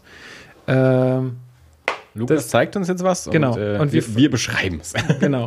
Also das ist, das ist die ähm, Packung von Orléans. Ähm, Ja. So, So, ist ein bisschen an, an mittelalterliche äh, Illustration angelehnt. Und da sieht man so einen Ritter und genau. äh, so ein, Mön- wie eine, ein eine Mönch. Ordensfigur, Mönch, ja, genau, so. Genau. Und ähm, ja, im Großen und Ganzen geht es halt, wie fast in jedem Spiel, darum, Siegpunkte zu generieren. Man kann es äh, auf unterschiedlichste Art und Weisen machen. Es ist halt ähm, ein sogenanntes Arbeitereinsatzspiel ähm, mit einem ganz pfiffigen Mechanismus, was eigentlich so, was ich jetzt auch erklären will, weil das ist eigentlich so der Kern des Ganzen. Ähm, es geht ähm, darum, es ist ein, wie haben die das, ein Sack-Building-Spiel. Also man hat einen Beutel, in dem verschiedene Plättchen sind, mhm. äh, wo immer Plättchen dazukommen und man zieht ähm, jede Runde aus diesem Beutel seine Plättchen und diese Plättchen, die man dann gezogen hat, kann man einsetzen. Mhm. Und man kann ähm, natürlich seine Chancen auf bestimmte Plättchen erhöhen, wenn man sich diese entsprechenden Plättchen dann auf dem Spielplan sichert. Also man kann dann auch immer Plättchen dazu bekommen und je nachdem, was man machen will, holt man sich halt die entsprechenden Plättchen in seinen Beutel, damit okay. die Chance halt erhöht wird. Genau.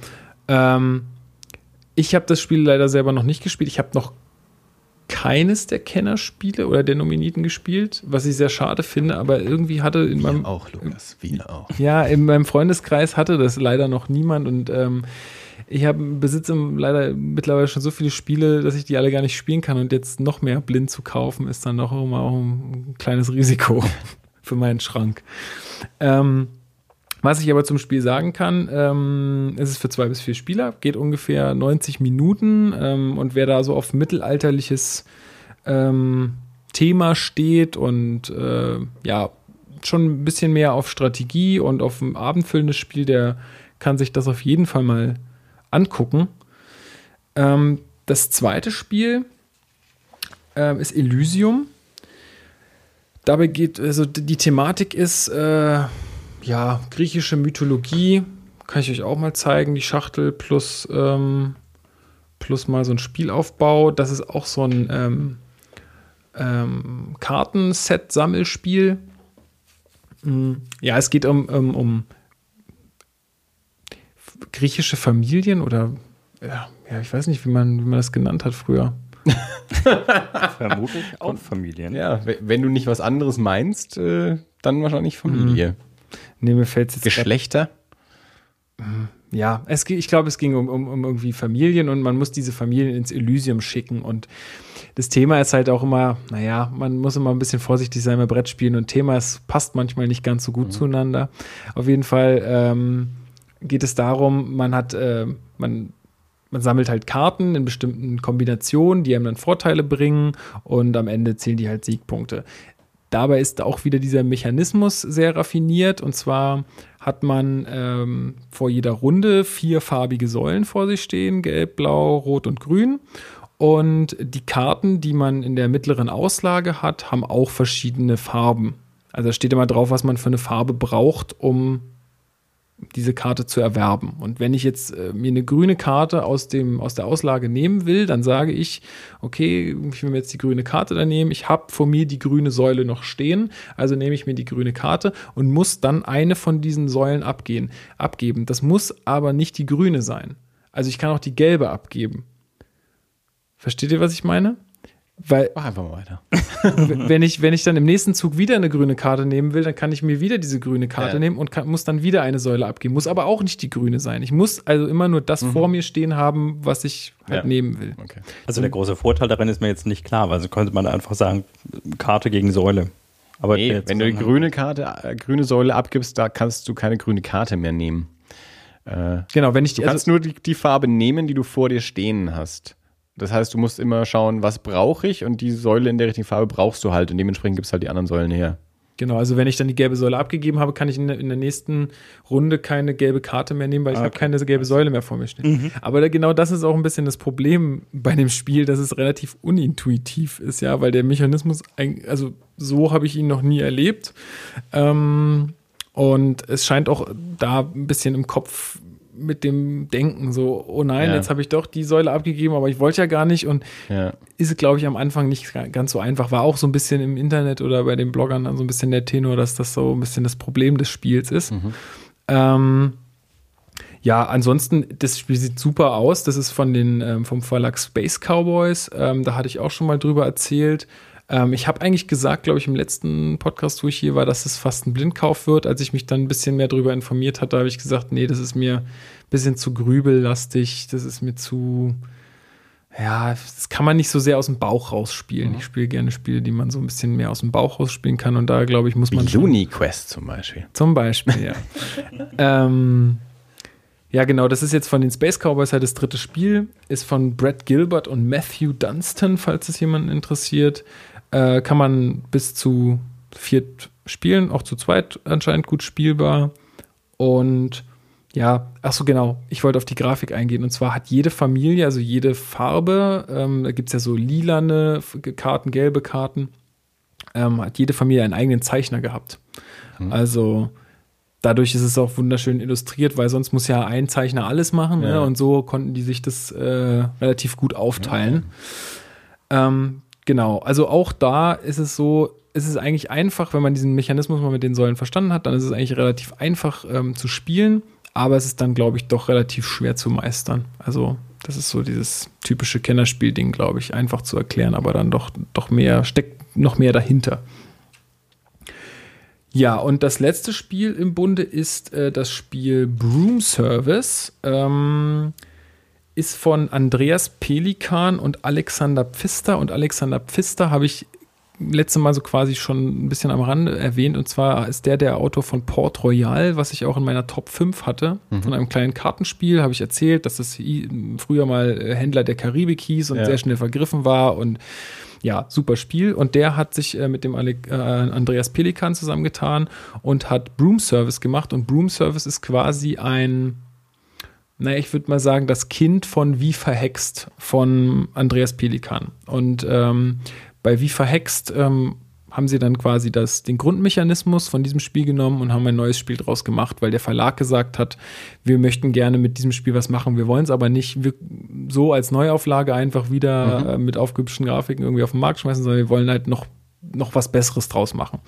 Der Verlag ist Alea, ähm, das ist der Vielspieler-Verlag von Ravensburger. Also Ravensburger hat gesagt, wir haben unsere normalen Spiele und Puzzle mhm. und was das halt, ja. und haben halt noch einen kleinen Verlag ja. für die etwas größeren Sachen. Also ähm, wer sich bei Alea umguckt, der wird eigentlich nur etwas mächtigere Spiele finden. Mhm. Ähm, genau, und zwar ähm, gibt es da auch einen sehr ähm, raffinierten Mechanismus. Und zwar ist es so, dass, ähm, also das Thema vom Broom Service ist erstmal, dass wir Hexen sind oder wir, wir haben einen Zaubertrank-Lieferservice und liefern den in der Welt aus, die Zaubertränke, und fliegen halt mit unseren Besen von Landschaften zu Landschaften, müssen irgendwie Gewitterwolken weghexen und ja, das ist so im Grunde genommen das ähm, Thema. Und es gibt jetzt, ähm, ja, jeder Spieler hat eine Kartenhand mit äh, zehn Rollenkarten. Ähm, und davon muss er jede Runde vier aussuchen, die er spielen will. Also das sind dann irgendwie Sachen wie, äh, ich fliege jetzt zu dir und der Landschaft oder ich sammle hier und hier den Trank auf oder ich gebe da und da den Trank ab. So ganz einfache Sachen eigentlich. Ähm, das, ähm, ja, die Krux an dem, in diesem Mechanismus ist, dass es immer zwei Möglichkeiten gibt, diese Karte zu spielen. Ich kann sie entweder mutig spielen oder ich kann sie feige spielen. Mhm. Wenn ich die Karte ausspiele und sage, ich spiele diese, ich spiele den Kräutersammler, äh, spiele ich jetzt feige, dann darf ich die Aktion sofort machen, aber die Aktion ist etwas abgeschwächt. Also da kann man dann vielleicht nur einen Trank aufnehmen oder so. Wenn ich sage, ich spiele die Karte mutig, dann kann ich viel mehr machen. Dann bringt mir das viel mehr in dem Moment. Aber ich muss abwarten, wenn ich die Karte mutig spiele, ähm, ob noch irgendjemand anders sie auch mutig spielt. Nur der, also der letzte in der Runde, der sie mutig spielt, darf, darf die Karte auch mutig ausführen. Also es ist so ein bisschen auch ein bisschen Pokern. Ich muss immer gucken, was könnten die anderen machen wollen. Ähm, ist es jetzt klug, die Karte mutig zu spielen, weil wenn irgendjemand anders sie mutig spielt, dann habe ich, also dann ist mein Zug komplett verfallen. Dann ja. darf ich gar nichts machen. Ähm, ja, andererseits ist es auch so, wenn ich, ähm, wenn ich eine mutige Aktion gespielt habe, muss ich im nächsten Zug wieder ausspielen. Das heißt, es ist auch wieder ein Nachteil, weil dann die anderen wieder nach mir dran sind und dann die Chance geringer ist, dass ich auch eine mutige Aktion ausspielen mhm, darf. Ja. Ähm, genau, so ist die, so ist dieser Kartenmechanismus. Und das Schöne daran ist einfach, jeder ist irgendwie immer dran, ne, weil alle müssen irgendwie darauf achten. Ach, genau, ich, ich habe noch nicht erklärt, wenn jemand eine Karte ausspielt, also der, der Erste, der die Karte ausspielt, die anderen müssen alle bedienen. Wenn sie diese Karte auf der Hand haben, müssen sie sie auch in diesem Moment ausspielen. Das heißt, man kann auch seinen Zug nicht so richtig planen, beziehungsweise man muss mhm. immer einberechnen, dass eine Karte vielleicht früher kommt, als ich sie eigentlich eingeplant hatte. Ja, vielleicht wollte ich erst da und dahin fliegen und dann was aufsammeln, aber wenn der andere erst aufsammelt und ich diese Karte bedienen muss, dann ist mein Plan schon wieder Mhm. durcheinander geworfen. Also man darf nie zu sehr sich da in einen, in einen, äh, ja, in einen Plan zu sehr versteifen, dass man auch noch ein bisschen sich links und rechts Optionen äh, frei hält. Genau. Ähm, ja, wie gesagt, äh, bei FIFA Hext, äh, was 2007 rauskam, gibt es halt nur diesen Kartenmechanismus. Da gab es noch kein Spielbrett äh, und noch keine Figürchen und so. Das war ein reines Kartenspiel, was da rauskam. Und ähm, dieses Spiel hat äh, auch diesen Preis abgeräumt. Also das Broom Service ist jetzt Kennerspiel des Jahres. Und ja, eigentlich sind alle recht happy damit. Ich bin auch happy damit. Ich fand, das war so das ansprechendste Spiel. Ähm, da kann ich euch auch mal die Grafik zeigen. Sieht ein bisschen kindlich aus. Also sieht irgendwie nicht aus wie ein Kennerspiel. Schaut irgendwie ein bisschen nach Märchenspiel aus. So, also es passt schon zum Thema, ne? Also das sind halt so die Landschaften. Also da sieht man jetzt einen Spielplan und es ist sehr bunt, oder? Ja, aber ja, finde ich jetzt noch nicht schlimm, aber du hast recht, es ist schon farbig, ja. genau, so sind die Karten. Ist natürlich auch ein bisschen, ähm, dem geschuldet, das ist halt auch ein bisschen älter. Also da, ich weiß jetzt nicht, ob die Grafiken übernommen wurden aus dem alten Spiel. Dazu kenne ich das alte Spiel zu wenig. Ja, und allgemein, man muss auch sagen, Alea als Verlag ähm, hat jetzt nicht die geilsten Grafiken. Also das ist, äh, weiß ich nicht, ist Geschmackssache. Also ich finde es jetzt nicht so dolle. Muss man mögen. Aber glaube ich, tut dem Spiel keinen Abbruch. Ähm, ist, glaube ich, trotzdem super. Wie gesagt, habe ich auch noch nicht gespielt, werde ich mir aber zulegen, weil ich habe bis jetzt wirklich nur Gutes darüber gehört und Okay. der Preis ist wohl ähm, sehr verdient. Ja, habt ihr sonst noch Fragen zum Kennerspiel des Jahres? Nee, ich glaube nicht. Äh, das klang auf jeden Fall schon mal äh, ausführlich und gut. ja, ach so, das Spiel ist auch zu fünft spielbar sogar. Für manche, die auch mal mit mehreren Leuten spielen wollen, das geht auch zu fünft. Auch wohl zu zweit. So wie Looney Quest, das geht ja auch zu fünft. ähm, auch, wohl, auch wohl zu zweit ganz gut spielbar, so wie Looney Quest. Ähm, was man jetzt ja nicht vermuten würde, wenn man den, diesen Mechanismus im Kopf hat mit dem mutig spielen und feige spielen, dass das zu zweit irgendwie ganz gut, aber es funktioniert, es wird anders dadurch, taktischer, aber es funktioniert wohl auch sehr gut. Das spielt sich einfach ein bisschen anders, aber es ist wohl auch ähm, nicht schlechter. So, und jetzt kommen wir zum Spiel des Jahres und auch mal zu Spielen, die ich gespielt habe. yeah. Ja, also wie gesagt, Spiel des Jahres gibt es halt schon äh, eine ganze Weile.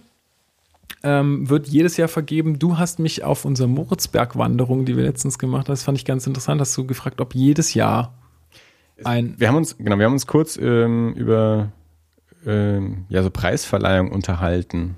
Und dann kam, kam ich auf den Punkt, dass das ja immer ganz generell so ein, so ein bisschen problematisches Thema ist mit solchen äh, Preisen, die, die jedes Jahr verliehen werden und kam dann eben auch mit dem Beispiel der, der Oscar-Verleihung, weil es natürlich auch immer sehr darauf ankommt. Also, wenn man mal so einen Preis bekommen hat, dann packt man das auch auf die Packung, beziehungsweise verkauft seinen Film damit so. Und das ist irgendwie, ist das, ist das was wert und, und verkauft dadurch wahrscheinlich auch mehr und so.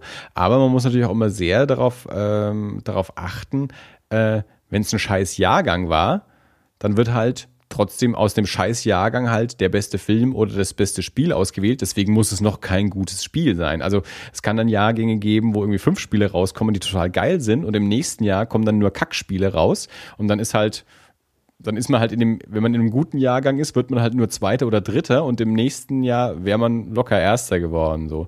Und ähm, dann habe ich eben gesagt, dass es zumindest der, der Max- und Moritz-Preis mal gemacht hat ähm, auf dem Erlanger Comic Salon, dass denn in einer Kategorie auch gar kein Preis vergeben wurde, weil die Jury gesagt hat, also von den Nominierten ist keins wirklich gut. Ich glaube, es ging damals in der Kategorie Sekundärliteratur. Ähm, haben die halt gesagt, davon ist, davon ist einfach keins preiswürdig. Und deswegen wird einfach kein Preis vergeben in dieser Kategorie dieses Jahr. ist natürlich auch bitter für alle Leute, die in dem Jahrgang? Ja, was rausgebracht haben. Also- also puh. aber das ist halt genau das Ding. Ich meine, du kannst, du wirst dir halt die nächsten 20 Jahre kannst du dich damit brüsten, ich habe den Max- und Moritz-Preis gewonnen oder eben den Oscar oder Spiel des Jahres. Äh, Und es täuscht dann ein bisschen darüber hinweg, dass es vielleicht nicht wirklich preiswürdig war. Aber weil halt jedes Jahr was vergeben wird, kriegt es dann halt einfach der von der Jury jetzt halt gerade als, als Bester ausgewählt wird, egal ob es wirklich gut ist oder halt einfach nur das Beste aus dem scheiß Jahrgang. Ja, das ist halt in der Tat auch äh, beim Spiel des Jahres der Fall. Also natürlich gibt es Jahrgänge, die extrem stark sind, wo alle drei Nominierten quasi, wenn die in drei verschiedenen Jahren angetreten wären, hätten die wahrscheinlich alle gewonnen. Ja. Das ist, es ist so. Ja, Ja. das habe ich dir auch letztens schon gesagt, das hat auch der Tom Felber, das ist der Vorsitzende der, der Jury, äh, ein Schweizer Journalist, ähm, der hat es auch nochmal betont in seiner Rede, dass er, er auch äh, möchte, dass auch die Nominierten alle auch in der Presse irgendwo Erwähnung finden. Das ist ihm ganz wichtig, weil das sind jetzt keine schlechtere, also das sind auch sehr gute Spiele. Ne?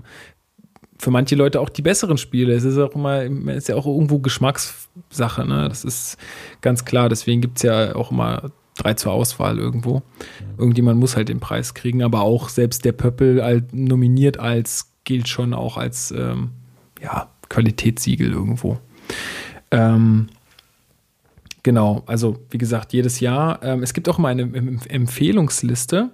Ähm, da ist zum Beispiel LuniQuest drauf. Na. Also die Empfehlungsliste ist quasi äh, Ich keine, verlinke jetzt LuniQuest nochmal, nachdem das das ständig fällt. das meist äh, genannte Spiel in diesem Podcast Ja. ist nicht das Spiel des Jahres, sondern LuniQuest. Ja, das, du, das ist äh, Ich für finde es übrigens tatsächlich ein bisschen anstrengend. Das liegt sicherlich in meiner Lebenssituation, weil jedes Mal, wenn das Baby schläft, haben wir verzweifelt versucht, ein bisschen LuniQuest zu spielen und Spaß dabei zu haben. Ja, gut. Aber Dazu muss man vielleicht ausgeschlafen sein. ja, und Ja, gut, und ich meine, ich glaube, das gilt aber dann halt einfach für alles, was länger als fünf Minuten dauert, wenn nebenbei ein Baby schreit. Das, äh, Da kann das Spiel jetzt nichts dafür. Nee, das stimmt. Also versuch ja nicht Terra Mystica, also so ein Strategiekracher oder so zu spielen. Dazu gab es übrigens eine nette Mach ein Puzzle, das kannst du jederzeit liegen lassen, ohne dass irgendwas passiert. wir hassen Puzzle. Ja. Das war jetzt kein Plurales Majestatis. Wer hasst ein Puzzle? Selber schuld. Also, Spiel des Jahres. Genau. Nee, du wolltest noch was einschieben. Ja, und zwar mit Terra Mystica. Ich war letztens ähm, bei meinem Cousin ähm, auf dem Spielewochenende. Wir waren 15 Leute und haben alle drei Tische aufgemacht und haben da ganz Wochenende lang Brettspiele gespielt. Und da, Ihr seid schon so Freaks, oder? Na, was heißt Freaks? Ich meine, wir sind jetzt nicht die. Nee, doch, die wenn jemand drei ne? Tische aufmacht und, ne, und Brettspiele spielt, dann ist das schon so ein bisschen die Kategorie. Na, pass Also auf, ich bin das ziemlich das ist- sicher, dass Dirk in seinem Leben nicht nur auf einer LAN-Party war. Das ist auch nicht, ich wollte gerade sagen, das ist Das hat keineswegs. mein Vater äh, gesagt. Früher hast du doch dein PC irgendwo hingeschleppt. Jetzt schleppst du halt einen Haufen Brettspiele irgendwo hin. Das ist keineswegs disrespectful gemeint. Also aus, äh, wenn, wenn ich dich als Freak bezeichne, dann ist es äh, durchaus mit, mit der, äh, der äh, ja genau, das ist Ja, okay. eine positive Konnotation und mit der entsprechenden Portion Respekt auch belastet. Aber ich kenne nicht viele Leute, die, also es ist äh, tatsächlich schon mal, ähm, ich glaube, diese ganze Brettspielecke ist ja so eine, äh, weiß nicht, also schon, machen schon Leute. Nein, also ich, ich habe auch den Eindruck, dass es irgendwie, ich weiß nicht, ob das jetzt mehr wird oder, oder im Kommen ist oder ob das an unserer Alterskohorte liegt. Was denn genau? Ne, dass, dass, dass man mehr Brettspiele spielt und dass das wieder interessanter wird, als LAN-Partys zu machen. Ich war auf keiner LAN-Party. Also ich, Ja, ich da glaube, käme ich nicht aus. ich glaube, Also Brettspielabende gab es in meinem Leben schon immer, vielleicht nicht für ein Wochenende mit, mit so vielen Menschen. Äh, das, drei das, Tische das, das nicht. Äh, aber Spieleabend äh, ist immer mal wieder irgendwann angesagt gewesen. Und auf einer LAN-Party war ich noch nie, weil ich da einfach keinen Zugang zu habe. Also, Hanna hat gefragt, ob das noch legal ist, wenn wir drei Tische aufmachen und Brettspiele spielen. kommt drauf an, ob es um Geld geht. Dirk hat uns ja, äh, Lukas hat uns ja neulich einen Schnauz abgezockt. Ach, so hieß das Spiel. Siehst du? Und ich, ich habe das Spiel wirklich bis zur, bis zur Hälfte vom ganzen Spiel nicht gerafft. Lukas war derjenige, der den wenigsten Plan hatte. Wir haben zu neunt oder zu zehnt oder so gespielt und Lukas hat es überhaupt nicht verstanden am Anfang. Er hat sich dann am allerdümmsten angestellt und hat dann aber natürlich gewonnen. Das war wirklich herrlich. Und dann hieß es am Ende, na, wir haben noch um Geld gespielt und ich wollte das Geld nicht haben. Und jetzt haben alle Süßigkeiten von mir bekommen. Gut, ja. Ähm, wo waren wir denn jetzt stehen geblieben? Äh, Terra Mystica. Ach oder genau, so ja, richtig. Ich wollte noch die Story erzählen von Terra Mystica. Und so hat uns einer, der doch auch dort war, ein Kollege von, äh, von meinem Cousin, erzählt, dass er wohl ähm, auch mit äh, befreundeten, also mit seiner Frau, war, waren die bei einem befreundeten Ehepaar, die Frau schwanger äh, von dem befreundeten Ehepaar und er hat dann erklärt, dieses Terra Mystica, eine Dreiviertelstunde lang, und so, er braucht schon eine Stunde, um das zu erklären, so. Ja? Und dann auf einmal sagt die dann, die Frau, äh, die schwanger war, so, ich glaube, es geht los, ich muss mich mal hinlegen. Und dann erzählt, wie, wie sie quasi ihre Venen bekommen hat, während er Terra Mystica ähm, erklärt hat und hat dann immer auch, bevor er ein Spiel angefangen hat zu erklären, äh, hat er gefragt, ob jemand schwanger ist und nicht, dass irgendwas passiert. Äh, das, also ich glaube, es ist sehr frustrierend, weil wenn du dann richtig Bock hast, das zu spielen und dann auf einmal ein Kind kommt. Ein kind. Ja. Deswegen ladet niemals Hochschwangere zu euren Spieleabenden ein. Richtig. Genau, jetzt nochmal zurück zur Empfehlungsliste. Also Empfehlungsliste ist äh, nicht Nominierungsliste, aber äh, die Spiele sollen halt auch irgendwo Erwähnung finden oder sind halt auch irgendwie ja. so gut, dass sie mal irgendwie erwähnt werden sollten. Und dazu zählt halt auch LuniQuest. Dazu zählt Simsalabum, Fragezeichen. ähm, guckt äh, nach, was das ist. Das ist ähm, auch anscheinend ein gutes Spiel, habe ich nicht gespielt. Äh, Vollmondnacht, ein äh, Spiel für Großgruppen, was man, glaube ich, auch echt bis zu 10, 12 Leute spielen kann. Ähm, dann ähm, ein Spiel, was ich selber sehr schätze, ist Patchwork, ein reines Zwei-Personen-Spiel. Das ist so ein bisschen Tetris-mäßig. Ähm, also man hat, also das Thema ist, man macht einen Flickenteppich, man versucht einen Flickenteppich zu nähen mit, ähm, es gibt eine Auslage von Teilen und man muss die auf seinem Tableau so zusammensetzen, dass dieses Tableau möglichst voll wird. Und man ja, man muss das dann das Ganze mit Knöpfen bezahlen und ja, also sehr, sehr schön, äh, wirklich auch ganz, ganz einfach. Das ist echt alles, alles für Leute, die wirklich viel zu zweit spielen, sollte man sich unbedingt angucken.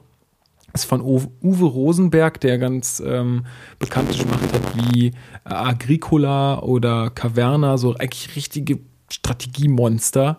Ähm, und da hat er irgendwie mal sowas rausgehauen, was total einfach ist und ja, hätte ich auch selber gerne auf der Nominierungsliste gesehen, wenn ich ehrlich bin, fände ich, hätte ich mal cool gefunden, wenn sich die Jury da mal getraut hätte, vielleicht auch mal ein reines Zweierspiel zu nominieren. Weil ich glaube, es gibt viele Leute, die nur zu zweit spielen. Ähm, das ist, denke ich, auch so eine, ja, was heißt Nische, aber es ist so ein Marktanteil, der sicherlich äh, noch zu wenig bedient ist irgendwie. Ähm, wolltest du noch was sagen? Nee. nee. Gut. Ähm, zugestimmt. Und ähm, noch zwei andere Spiele, und zwar Kakao, was ich auch selber besitze. Auch ein sehr schönes Legespiel.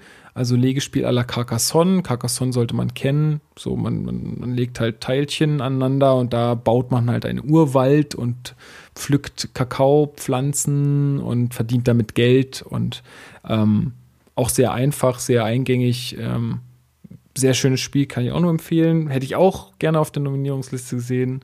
Ähm, und das Spiel Ugo, da habe ich gar keine Ahnung, was da damit ist. Man kann auch nicht alles kennen.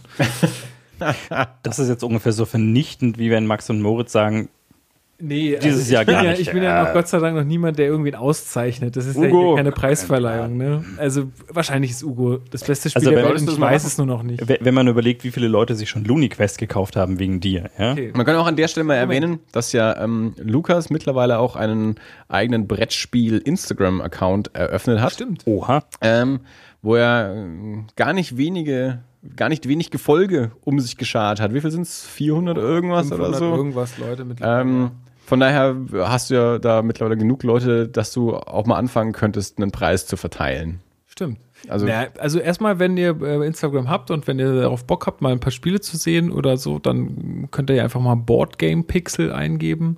Da könnt ihr mich dann mir dann folgen und dann mache ich jetzt mal so.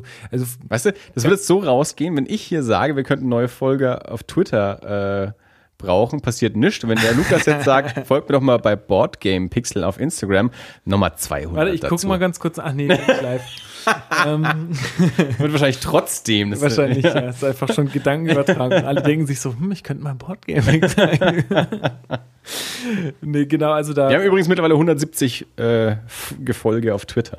Du hast 569 Abonnenten für 39 Beiträge. Und so lange gibt es den Scheiß das war, nicht mal. Das, waren auch, das war eher so ein Experiment, weil ich habe äh, nachgelesen in einer Fachzeitschrift, die sich mit, unserem, äh, mit unserer Branche beschäftigt, in der wir arbeiten, dass ähm, Instagram noch ein viel zu wenig genutzter Kanal für Werbetreibende ist und ähm, dass man da sehr viel Reichweite mit sehr wenig Aufwand generieren kann. Und das Ganze wollte ich mal ausprobieren, weil ich immer schon mal so einen, so einen Brettspiel-Account mir anlegen wollte. Habe ich gedacht, so, jetzt gucke ich mal, was da geht und habe irgendwie von Leuten, wo ich weiß, dass die was mit Brettspielen zu tun haben, alle Leute geedit und hatte halt noch schon ein paar Bilder hochgeladen und das fanden die anscheinend alle sehr ansprechend, haben mich dementsprechend gerefolgt oder wie nennt man das? Keine Ahnung.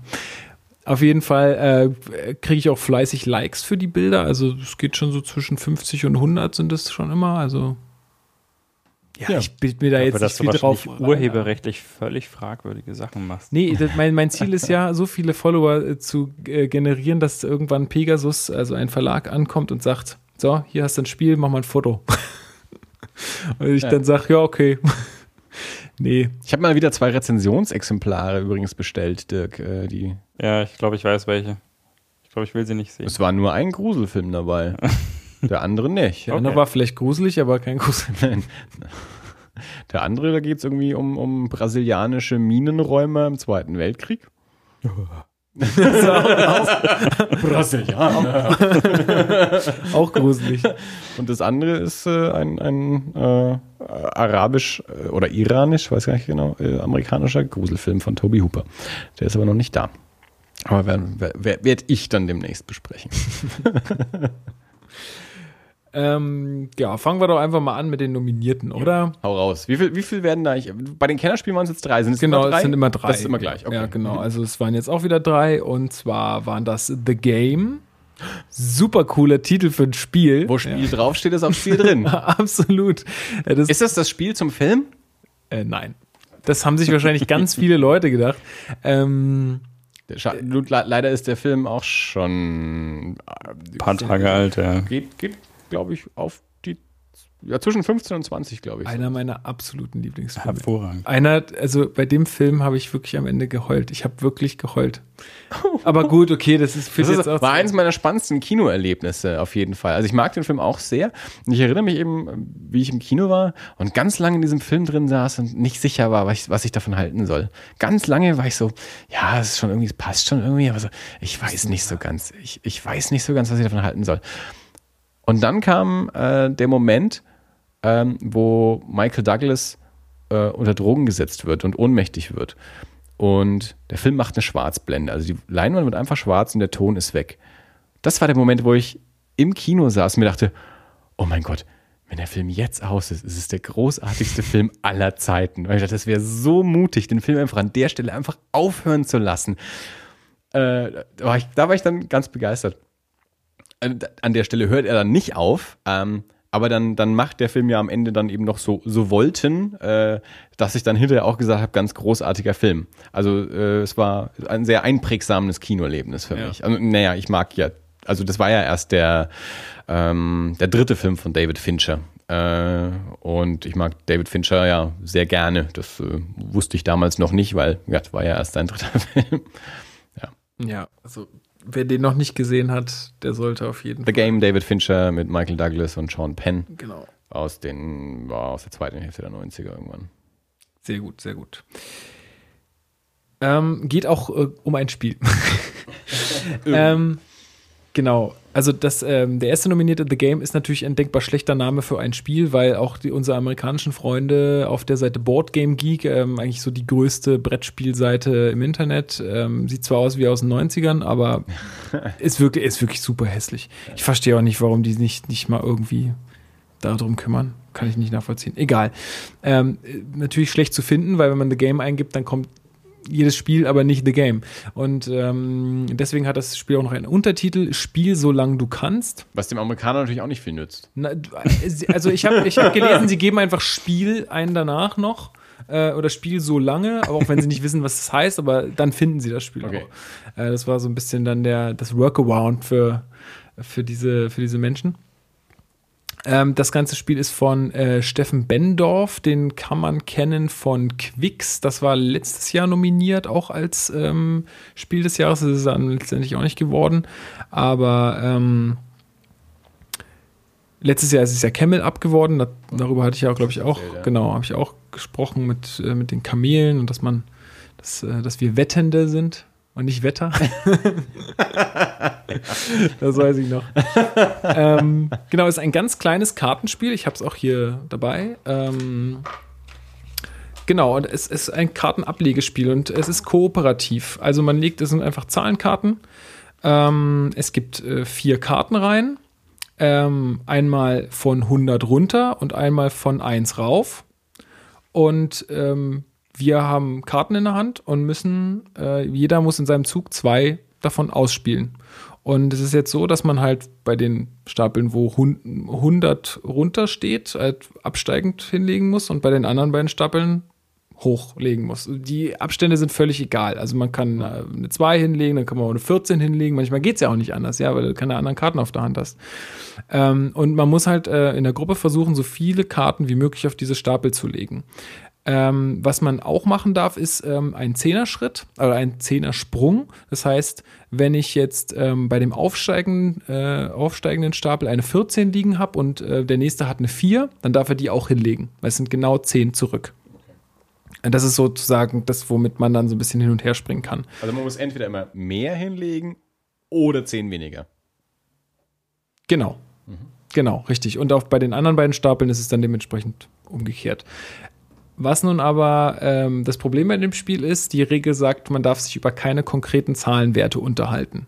Das heißt, man darf sagen, leg mal da auf den Stapel nichts hin, da kann ich sehr gut anlegen. Mhm. Was jetzt sehr gut anlegen ist, ist äh, deine Interpretationssache. Ja. Also es kann heißen, dass du die nächst tiefere oder nächst höhere Zahl hast, je nachdem ja. welcher Stapel, oder dass du vielleicht einen Zehnersprung machen kannst man kann natürlich dieses Spiel auch je nachdem variieren. Also man kann natürlich sagen, okay, wir sagen, man, man darf, ist ja kein konkreter Zahlenwert, wenn man sagt, ich da kann da einen Sprung machen. Ähm, ja, und das ist eigentlich auch schon das ganze Spiel. Und ähm, man mag es nicht glauben, aber es macht schon irgendwie Spaß. Also es ist wirklich ähm, dann doch irgendwie, wenn man dann verzweifelt, die man davon abhalten will, einen Stapel ähm, auf einen Stapel zu legen und der andere sagt, na, ich muss, aber ich kann nicht anders, ich habe so schlechte Karten und du sagst, nein, ich will meine Karte da ablegen. Ähm, also es klingt für mich jetzt äh, erstmal noch nicht so aufregend. Also es klingt nicht schlecht, es klingt aber noch nicht so aufregend, dass es äh, unter den drei besten des Jahres sein Es ist wahrscheinlich auch von, also, der Spiel, von der Spielidee her auch, es gibt ein Spiel, das, das wir öfters mal mit, mit, mit Freunden spielen, das ziemlich ähnlich klingt, aber nicht kooperativ ist. Ich weiß nicht, mir fällt jetzt gerade. Das mit den Ochsen. Sechs nimmt. Das ist, genau, das ist super. Ist das, das sechs, nimmt, sechs ja, nimmt doch, kann man sogar, genau. so, das, mit sechs nimmt Karten kann man das sogar spielen. Ja, an das musste ich nämlich auch denken. Okay. Ähm, weil das habe ich, glaube ich, beim letzten Mal auch schon, und da wusste ich auch den Namen, ich sage immer das mit den Ochsen oder das mit den Stieren, äh, Spiel, das ich mit meiner, mit meiner Nichte, meiner Schwägerin immer mal wieder gespielt habe. Das finde ich nämlich auch total super. Und da ist genau das, was dich wahrscheinlich auch drauf gebracht hat, dass du halt immer diese verschiedenen Reihen genau. und, musst und, und deine eigenen Karten also, loswerden musst. Und das halt dadurch, dass du eben immer, immer mehr drauflegen musst. Ähm, genau. Gott, wie ich dieses Spiel hasse. Ab und zu, also es kommt immer drauf an. Nee, weil das finde ich total super, äh, weil es so ein bisschen auch, ähm, man so ein bisschen taktieren kann auch und so. Das mag ich gerne. Also, aber um, um zurück zu, zu, zu The Game, ähm, ist das jetzt halt, ist es wirklich so toll oder ist der Jahrgang nicht so doll oder ist die Auswahl ein bisschen seltsam? Mm, nee, also äh, die, Internet- äh, oder die Blogger-Gemeinde ist da sehr zweigeteilt. Also mhm. manche sagen, es ist was ganz was Neues, dass die Blogger, ja, die Blogosphäre sich über irgendwas nicht einig ist. Ja, na gut, aber es gibt auch äh, Spiele, wo alle sagen, ey, das ist toll. Also es gibt sehr viele, also wirklich sehr viele Spiele, wo alle sagen, das ist super. Und dann gibt es mal ein paar, die sagen, nee, finde ich gar nicht toll. Aber da ist es wirklich so ein Lager und ein zweites Lager. Also es gibt okay. die, die es total toll und total spannend finden, sich immer wieder mit neuen Gruppen hinzusetzen. Auch mit, es kommt auch ganz brutal darauf an, mit wem spiele ich das überhaupt, ja. ja? Ähm, wie, wie ambi also wie viel Ehrgeiz haben die Leute auch, ja, da gut, gut anzulegen oder ähm, wie kommunikativ ist das Ganze dann? Was ja? ist denn eigentlich das Ziel? Also, also das, das Ziel des Spiels ist einfach, genau, das Ziel des Spiels also, ist einfach, den ganzen Karten, die alle Karten abzulegen. Dann hast du das Spiel besiegt.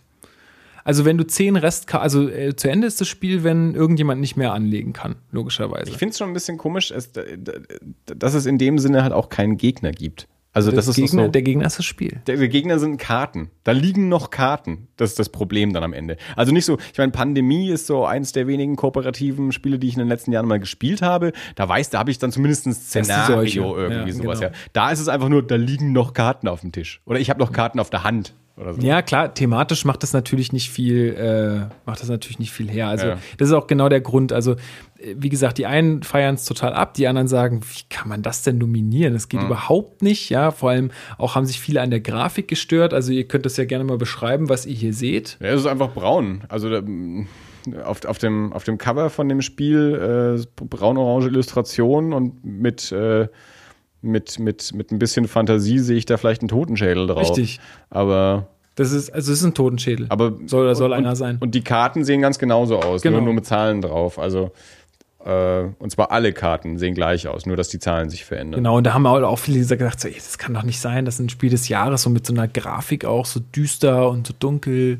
Und es soll halt so ein bisschen dieses, wow, wir müssen jetzt dieses Spiel besiegen. Ist natürlich thematisch schwierig. Ähm, Ich habe äh, heute erst ein Interview mit dem Steffen Bendorf noch gehört. Da ging es dann auch darum, was hätte man denn für ein anderes Thema nehmen können? Irgendwie mit einem Fahrstuhl hoch und runter fahren in einem Bürogebäude. Wow. Also entweder das ist jetzt auf der Aufnahme oder es ist nicht auf der Aufnahme. Also, naja, ich nicht. dann ignoriert uns. Ich habe auch keine Ahnung, wo es herkam, weil eigentlich hast du Ton aus. Ähm, ja, also Fahrstuhl hoch und runter fahren, aber das ist dann auch mal sehr weit hergeholt, weil warum sollte man auf einmal zehn Stockwerke zurückfahren und dann erst wieder hoch? Und also das ist halt alles ein bisschen schwierig. Aber mal ganz vom Thema abgesehen, das macht echt Spaß. Es ist echt kurzweilig. Also sind, weiß nicht, eine Partie dauert 20 Minuten oder so. Man kann es sogar alleine spielen, laut Genau, es ist sogar. 1 bis solitär 5. spielbar. Ja. Also ob das dann Spaß macht, das, ist halt Kooperativste Frage, ne? Spiel der Welt. Ja. Ich habe es noch nicht alleine. Kooperiere mit mir selbst. Au- Außer für Schizophrene. Ich habe es noch nicht allein ausprobiert. Ich glaube nicht, dass es jetzt, Kooperative Spiel für Egoisten. ja. Ja. Aber du sagst, es macht Spaß. Also Ähm, ich, äh, wie gesagt, das muss jeder Ja, ich- wirklich wirklich ich- für sich selbst ausprobieren, weil, ähm, wie gesagt, da die Ja. gehen die einfach die Geister wirklich auseinander. Ich finde es spannend, ich, meine, ich, ich kann jetzt auch nicht wirklich drüber urteilen, weil ich es ja noch nicht gespielt habe und vielleicht liegt es auch wirklich dann so ein bisschen daran, mit wem man es spielt und vielleicht bin ich dann, wäre ich da auch nicht der Richtige dafür, äh, vielleicht auch doch. Äh, für mich klang es jetzt eben nur so ein bisschen noch nicht so aufregend, dass ich äh, spontan gesagt hätte, das klingt, als müsste man es für Spiel des Jahres nominieren. Ja, also, ja, wie gesagt, muss Also das für ist anscheinend eine, eine kleine Kontroverse in diesem Jahr. Absolut, absolut. Okay. Also das muss man wirklich sagen. Ich habe hier, wie gesagt, ich habe hier so einen kleinen Zettel reingelegt in die Schachtel. Ähm, da schreibe ich immer drauf, wie viele Spieler man war. Und wir haben letztens da auf diesem Spielewochenende haben wir mit fünf Spielern gespielt und wir haben das Spiel wirklich besiegt. Wir haben wirklich auf null Karten runtergespielt, ohne groß jetzt zu mogeln oder so. Also Ohne groß äh, zu mogeln. Ich meine, Nur das so ein ist bisschen. nee, also wirklich eigentlich nicht gemogelt. ähm, mein gut, manchmal spielt man halt eine Karte verkehrt aus und dann so, oh, äh, dann nimmt man sie, aber das macht dann äh, den Kohl auch nicht mehr fett. Das erste Spiel, was wir gespielt haben, war zu viert, hatten wir 32 Restkarten. Wie viele Karten sind insgesamt? Ähm, blub, 100? 100. Gibt jede Zahl einmal quasi. Also von den, es gibt nicht irgendwelche Zahlen doppelt, wäre einfach, ne? Oder dabei, also gerade bei den Zehner-Schritten macht das ja dann einen Unterschied, ob ich irgendwas schon mal ausgespielt habe. Ja, also wenn die 14 schon irgendwo anders liegt und ich habe da vielleicht die 24 liegen. Also es gibt insgesamt einfach die Zahlen von 1 Genau. bis 100. einfach nur einmal. Okay. Ja. Genau, da habe ich mal so eine kleine Highscore-Liste selbst geschrieben. Man kann das Ganze dann auch noch schwerer machen, wenn es einem dann äh, zu leicht ist. Man kann dann auch sagen, ähm, jeder muss drei Karten anstatt zwei ausspielen. Oder ähm, ja, was wäre denn die nächste Stufe? Ach so, man hat weniger Handkarten einfach zur Auswahl. Das wäre dann nochmal so ein, Okay. noch mal so ein bisschen zum Variieren. Ich kann es mir gerade nicht so gut vorstellen, ehrlich gesagt. Also, Das heißt, wir werden es einfach ist, mal äh, ausprobieren müssen. Ja, ich fürchte, ja. Ja, also 1 bis 5 Spieler, 20 Minuten, äh, kostet läppische 8 Euro, ist im Nürnberger Spielkartenverlag erschienen. Dann, Dann muss man das eh kaufen. Ja. Was Support, sage ich? Warum hat es denn den Preis nicht gewonnen? support your local Verlag. Genau, äh, sonst noch irgendwas, was ich dazu sagen wollte? Ähm, nö. Gut, dann mach doch das nächste.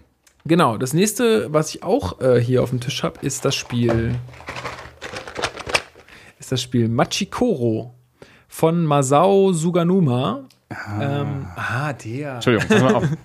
Also Inhalt, es sind 102 Spielkarten, das ist jetzt nicht so wichtig, aber was ich gut finde, ist Autor Steffen Bendorf, Grafik Oliver Freudenreich und Sandra Freudenreich. Freudenreich. Es gibt, es gibt genau eine Illustration. Es gibt genau eine Illustration, die zwei Menschen gemacht haben. Während, ähm, naja, die haben, die haben sicherlich eine gute Arbeit gemacht. also man muss Ich will mich gar nicht drüber lustig der, machen. der Autor hat auch gesagt, er, er hat mit der Grafik gar nichts zu tun. Ähm, er hat gesagt, macht, ich habe das Spiel, aber macht mal was. Äh, Ja. Ja, Dodenköpfe verkaufen sich ja immer gut. Ja, oder ich meine, das ist halt ein, es ist schon irgendwie ein Familienpreis, ne? das Spiel des Jahres. Also, wie gesagt, da gab es halt so ein bisschen Diskussion, dass, ja. ähm, naja, gut, ich meine, du willst ja schon, ja gut, du solltest dein Spiel auch nicht dem danach entwerfen, dass es Spiel des ja, Jahres wird. Dann, dann nennst du es auch nicht The Game. Nee. Ich finde es also gut, dass sie es auch nominiert haben, dass sie darauf mal geschissen haben und dass sie mal gesagt haben, komm, äh, wir machen jetzt hier mal nicht äh, das, was ja. wir immer machen. Ähm, Genau, also, nächstes Spiel. Machikoro von Masao Suganuma, ein japanischer Autor, ist erschienen im Kosmos Verlag. Und ähm, ich glaube, über dieses Spiel habe ich letztes Mal auch schon das geredet. Auch gleich noch eine spannende Frage, die mir mhm. bei dem äh, gerade so äh, in den Sinn kommt. Äh, werden, was, was für Spiele können hier nominiert werden? Also nur solche, die in Deutschland erst verlegt wurden oder eben auch, ist das jetzt ein Spiel, das ursprünglich aus Japan kommt und dann für den deutschen Markt quasi Richtig. übersetzt wurde? Genau. Also da gibt es keine Unterscheidung. Also es gibt jetzt keine, also beim Comic Song zum Beispiel, wenn man Comics angeht, dann gibt es so, so Preise wie beste deutsche Publikation und beste Übersetzung quasi, beste Publikation, die ursprünglich mal irgendwo anders erschienen ist. Äh, beim nee, Spiel des Jahres ist einfach nur ein Spiel, das in Deutschland erschienen ist, genau. egal wo es ursprünglich mal herkam. Genau, und in, halt in okay. diesem äh, entsprechenden Jahrgang veröffentlicht ja. wurde. Mhm. Okay. Ähm, Genau. Machikoro bedeutet ähm, Würfelstadt. Also Machi ist die Stadt und Koro ist der Würfel. Ähm, oder Stadt, Stadtwürfel, würfel dir deine Stadt, irgendwie so. Ähm, genau, ist ähm, im, in Essen im letzten Jahr, also die Spiel in Essen, ähm, wo auch diese Comic-Messe daneben ist, oder? Comic Action. Genau. Mhm. Ähm, da war das Spiel, also da gibt es ein Stand von Japan Brand, so nennt sich das. Ähm, oder ja, das ist halt so ein, so ein Verlag oder so, ich weiß nicht genau, was ist, aber die haben immer da so einen Stand und da verkaufen die halt diese japanischen Spiele, weil auch viele japanische Spiele sehr gut ankommen bei der Spielergemeinde. Und da war dieses Spiel halt in 0, nix irgendwie ausverkauft. Und dann ähm, hat der Kosmos Verlag gesagt, gut, dann, äh, wenn es so einen Erfolg hat, dann bringen wir das auch nochmal raus. Ja, und jetzt ist es nominiert. Also ähm, im Grunde bauen wir uns äh, eine Stadt. Es ist, äh, sind viele Karten auf dem Tisch ähm, bei diesem Spiel. Jeder hat ähm, vier Großprojekte äh, in Form von Karten vor sich liegen. Es sind vier Karten, die sind vorher umgedreht mit so einem Baustellensymbol, also dass sie noch mhm. gebaut werden müssen. Und Ziel des Spiels ist es, ähm, diese vier Großprojekte zu erfüllen. Ähm, und man muss sie halt mit Geld bezahlen und dieses Geld muss man sich halt irgendwie erarbeiten. Und man hat äh, am Anfang zwei Startgebäude, das ist ein Weizenfeld und eine Bäckerei, glaube ich. Und ähm, ich kann mal euch so eine Karte auch zeigen. Also auf diesen Karten sind ähm, also das, der mal irgendeinen Namen hier zum Beispiel die, das Familienrestaurant. Ähm, oder hier habe ich jetzt die entsprechende Bäckerei. Und über diesem Namen, also ganz oben auf der Karte, sieht man immer zwei oder eine Zahl auch. Ähm, das ist von, kann von 1 bis 12 gehen. Und ähm, diese Karten liegen halt am, in der Mitte in einer Auslage und äh, die kann man sich für auch bestimmtes Geld kaufen. Diese Karten bringen einem dann immer Effekte und zwar immer dann, ähm, wenn jemand, der dran ist, muss würfeln und immer wenn dann die Augenzahl kommt, die oben auf dieser Karte steht, also ich würfel jetzt zum Beispiel eine 3 und bei einer Bäckerei, da ist oben die 3 drauf, dann kriege ich eine Münze aus der Bank. Mhm. Ja, also ich würfel halt und kriege halt dafür Geld je nachdem, was ich halt für Karten liegen habe. Es gibt Karten, wo nur wenn ich die Zahl würfel, ich Geld kriege oder wenn jemand anders würfelt, ich Geld von ihm kriege, weil er diese Zahl gewürfelt hat. Also zum Beispiel, wenn ich das Café vor mir ausliegen habe, dann steht da drauf, immer wenn jemand eine 3 würfelt, kriegst du von ihm einen Goldtaler. Ähm, und hier bei der Bäckerei steht drauf, erhalte eine Münze aus der Bank. Also wenn ich das gewürfelt habe, dann kriege ich eine Münze aus der Bank. Und dann gibt es noch diese blauen Karten und da sind, und da ist es so, dass einfach, wenn irgendjemand eine Eins würfelt, krieg ich, kriegen alle, die dieses Weizenfeld haben, eine Münze aus der Bank. Und so sammelt man sich halt Geld zusammen, um dann diese Großbauprojekte ähm, ja, zu bezahlen. Und da kann man dann ganz schöne Kombinationen auch ähm, sich zusammenbauen. Also wenn man zum Beispiel, man kann auch jede Karte öfter haben. Also wenn man sich dann vier Weizenfelder zusammengesammelt hat, dann kriegt man ja schon mal immer vier Geld, wenn jemand eine Eins würfelt. Und wenn man dann noch ein anderes Gebäude hat, was dann für jedes Weizenfeld nochmal zwei Gold gibt oder so, dann kann man sich da halt so, so eine Maschinerie aufbauen, die einem dann viel Geld ausschüttet. Ähm, und es gibt so zwei grundlegende Taktiken. Entweder man stellt sich sehr breit auf, so dass man quasi von jeder Zahl irgendwie was hat, so dass immer, wenn irgendjemand würfelt, man immer Geld kriegt. Oder man geht halt auf eine ganz bestimmte Kartenkombination, ähm, die dann quasi, wenn man einmal irgendwie äh, eine bestimmte Zahl würfelt, äh, auf einmal irgendwie zwölf Münzen gibt oder so. Das ist halt so ein bisschen, ja, muss man halt gucken, wie man wie man gerne spielen würde oder wie es halt auch das Geld dann selber zulässt.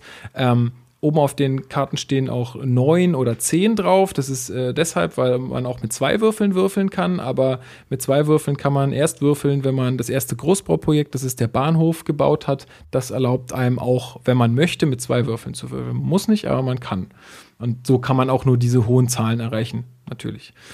Ähm, ja, ist wie gesagt ein ganz schönes kleines Spiel. Also in der Grundvariante liegen alle Gebäude in der Mitte aus. Ähm, da ist es etwas einfacher, sich solche großen Maschinen aufzubauen. Also ich habe zum Beispiel eine Taktik, wie wenn ich das in dieser Variante spiele, die ich immer fahre und eigentlich auch immer ganz gut damit fahre. Wenn ich dann Glück habe und zweimal eine Elf würfel in dem Spiel, dann ähm, ja, habe ich eigentlich auch gewonnen das ist auch so ein bisschen die Kritik an dem Spiel. Es ist halt sehr glückslastig, so ein bisschen Siedlermäßig, dass man halt würfelt und daraus Ressourcen generiert. Ist halt kein Eurogame, ja. Also es ist halt äh, schon sehr, äh, schon sehr glücksabhängig. Auch dann keine irgendwie. Mary Trash. Nee. Das ist mehr äh, Jip. Chip and Trash. Keine Ahnung. nee, ist ja kein Trash-Spiel. Also es ist ähm, dadurch, dass es auch relativ fix geht, ähm, je nachdem, es hängt dann natürlich auch immer von den Mitspielern ab. Ähm, ist es auch ganz schnell gespielt und der Glücksfaktor, dann kann man spielen wir halt nochmal eine zweite Runde und dann ist es schon nicht mehr so, nicht, schon nicht mehr, mehr so tragisch. Ja, genau. Ähm, was hatte ich dazu noch zu sagen? Habt ihr noch eine Frage dazu? ähm, nee, eigentlich nicht, glaube ich. Dirk? Nee. Ja, also das, also das Schöne, was auch immer so ähm, die ja, die Rezensionen auch schreiben, ist halt, dass, dass man halt immer mal wieder Erfolgserlebnisse hat in dem Spiel, also kleine, ne? Wenn, du, wenn irgendjemand Eins würfelt und du hast da das Weizenfeld liegen, dann mhm. kriegst du halt Geld. Auch wenn du nicht dran bist. Das ist, das ist so ähnlich wie bei Broom Service, dass du eigentlich immer am Zug bist. Du guckst eigentlich immer, was machen die anderen. Es mhm. ist nicht so, jeder spielt so vor sich hin und am Ende wird halt geguckt, wer hat wie viele Siegpunkte gemacht, sondern es ist so ein bisschen, jeder hat immer irgendwie was zu tun und jeder guckt immer und ich gebe zu, auch das spricht mich noch nicht so an. Das ist, glaube ich, nicht nee. meine Art von Spiel. Ich, ich, ich glaube tatsächlich auch, also die, äh, also ich meine, die, die, die Konzepte, die hinter solchen Spielen stehen, sind, sind ja häufig vergleichbar irgendwo. Und äh, ich habe jetzt so in der letzten Zeit, also für mich haupt, tatsächlich die Erkenntnis äh, gewonnen, dass ich in erster Linie auf, glaube ich, Spiele stehe, die ein bisschen außer der Reihe sind. Also ich mag, äh, ich, ich mag sehr kooperative Spiele. Nicht, weil ich äh, schlecht verlieren kann. Ich, ich bin auch ein schlechter Verlierer. Also ich äh, muss mich dann schon. Mittlerweile reiße ich mir wenigstens zusammen, wenn ich verliere und äh, lasse das nicht an meinem Gegenüber aus. Aber ähm, ich finde die Idee tatsächlich, also gemeinsam an, an irgendwas, also zum Beispiel bei den Legenden von Andor, mhm. ähm, das, glaube ich, war das erste Spiel in der Hinsicht, dass ich so gespielt habe. Man, ich bin nicht so der große Brettspieler, weil ich, ich habe halt was Risiko und Mensch ärgere dich nicht und diese ganzen klassischen Kram, jetzt in Anführungsstrichen, mhm. wo du halt gegeneinander spielst. Und ich glaube, das war das erste, wo man wirklich miteinander gespielt hat. Und ähm, ich finde die Idee dahinter eigentlich schön, tatsächlich, weil ja. es so eine gewisse, einen gewissen äh, äh, Faktor schon rausnimmt.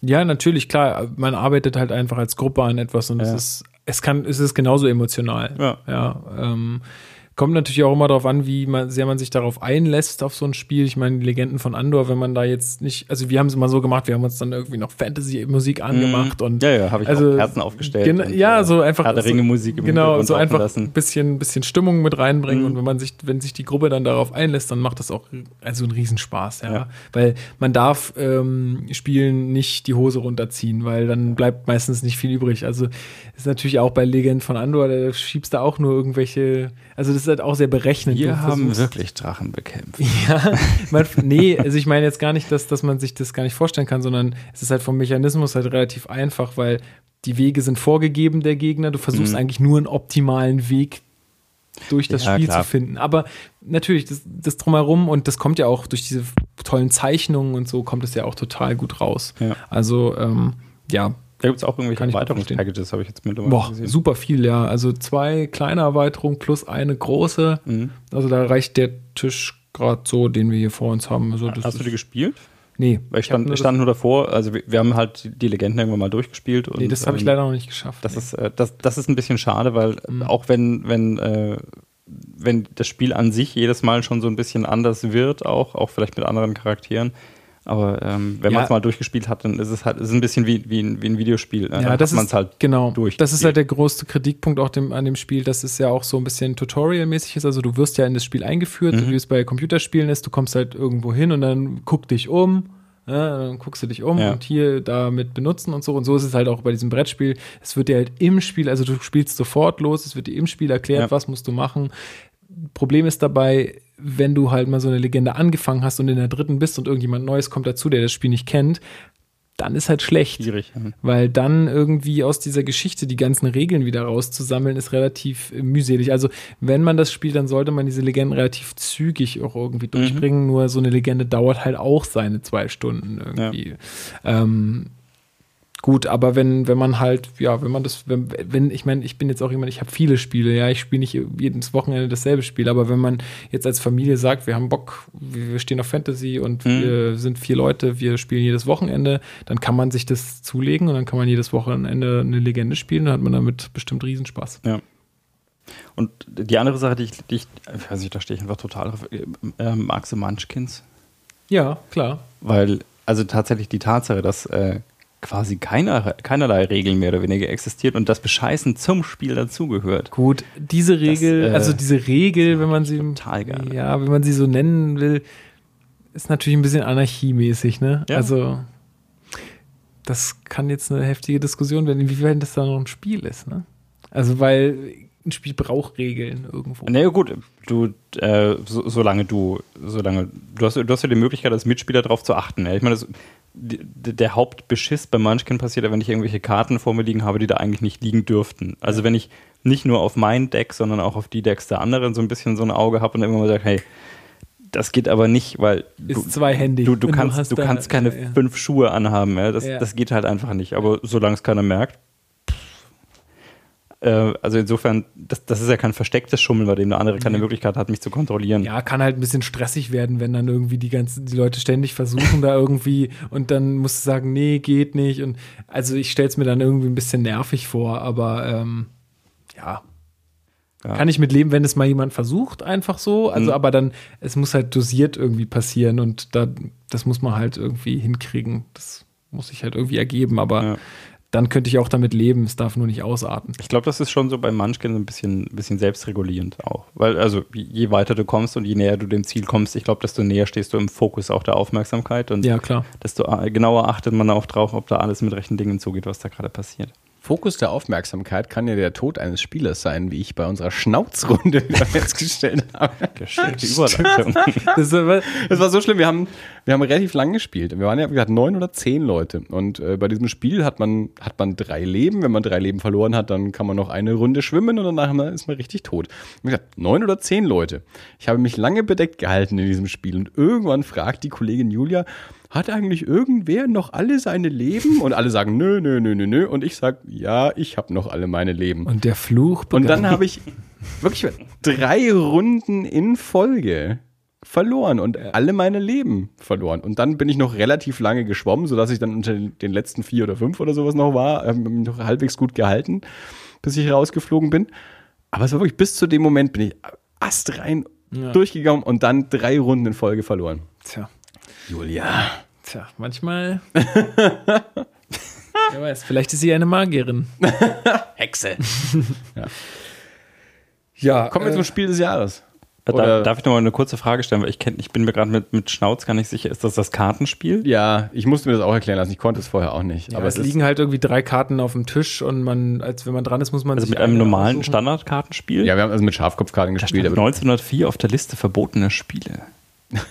Das ist ein Glücksspiel auch irgendwo, ne? Also, das ist jetzt nicht, das hat, Skill braucht man da jetzt nicht. Man muss halt das Spiel können. Das hatte ich. Man muss halt bis erst mal zur Hälfte- verstanden haben. Genau, bis zur Hälfte des Spiels konnte ich das nicht. ähm, gut, noch abschließend zu Manchikoro. Äh, Machikoro, äh, 13 Euro, auch relativ. hast du gerade äh, das, das Crossover zwischen Munchkin und Machikoro erfunden, indem du Manchikoro gesagt hast? kann, man das, kann man das Ja. verbinden? Ich Nimm glaube nicht. Nimm mal einen Schluck Wein. Nee. Erfinden wir da jetzt ein Crossover oder so? Oder? Na, ich meinte natürlich Machikoro. Ähm, bau dir deine Stadt, äh, 13 Euro im Kosmos Verlag, dauert irgendwie eine halbe Stunde. Wenn, Klingt auch wie eine Vox-Sendung. Manchikoro, bau dir deine Stadt. Du, D-Max. bra- du, brauchst jetzt, du brauchst jetzt ja gar nicht so verzweifelt versuchen, wieder auf einen seriösen Pfad zurückzukommen. So, Ähm, ja, zwei bis vier Spieler und Erweiterungen äh, kommen demnächst. Also es gibt wohl auch Erweiterungen. das ist wie mit den Filmen. Die Spiele können nicht mehr für sich allein stehen. Es muss immer Erweiterungen geben. ja, das ist aber auch so ein Ding, was, äh, was bei Spiel des Ja. Also Jahres Schnauz wird seit über äh, 100 Jahren einfach immer gespielt. Teilweise verboten. Spiel des Jahres hat aber meistens immer Erweiterungen. Und da bieten sich natürlich Erweiterungen total an. Ja, gibt es jetzt dann, dann Hafenerweiterungen und so, dass man einfach. So, gut, und jetzt kommen wir noch zum letzten Nominierten und damit auch zum Spiel des Jahres, wie du schon richtig sagtest. Was ich natürlich nicht besitze. Ja, da sieht man mal meine Trefferquote. ähm, was ich aber auch schon gespielt habe am, am besagten Spielewochenende, und zwar geht es um Colt Express. Ein Spiel im Western-Look, Comic-Western-Look.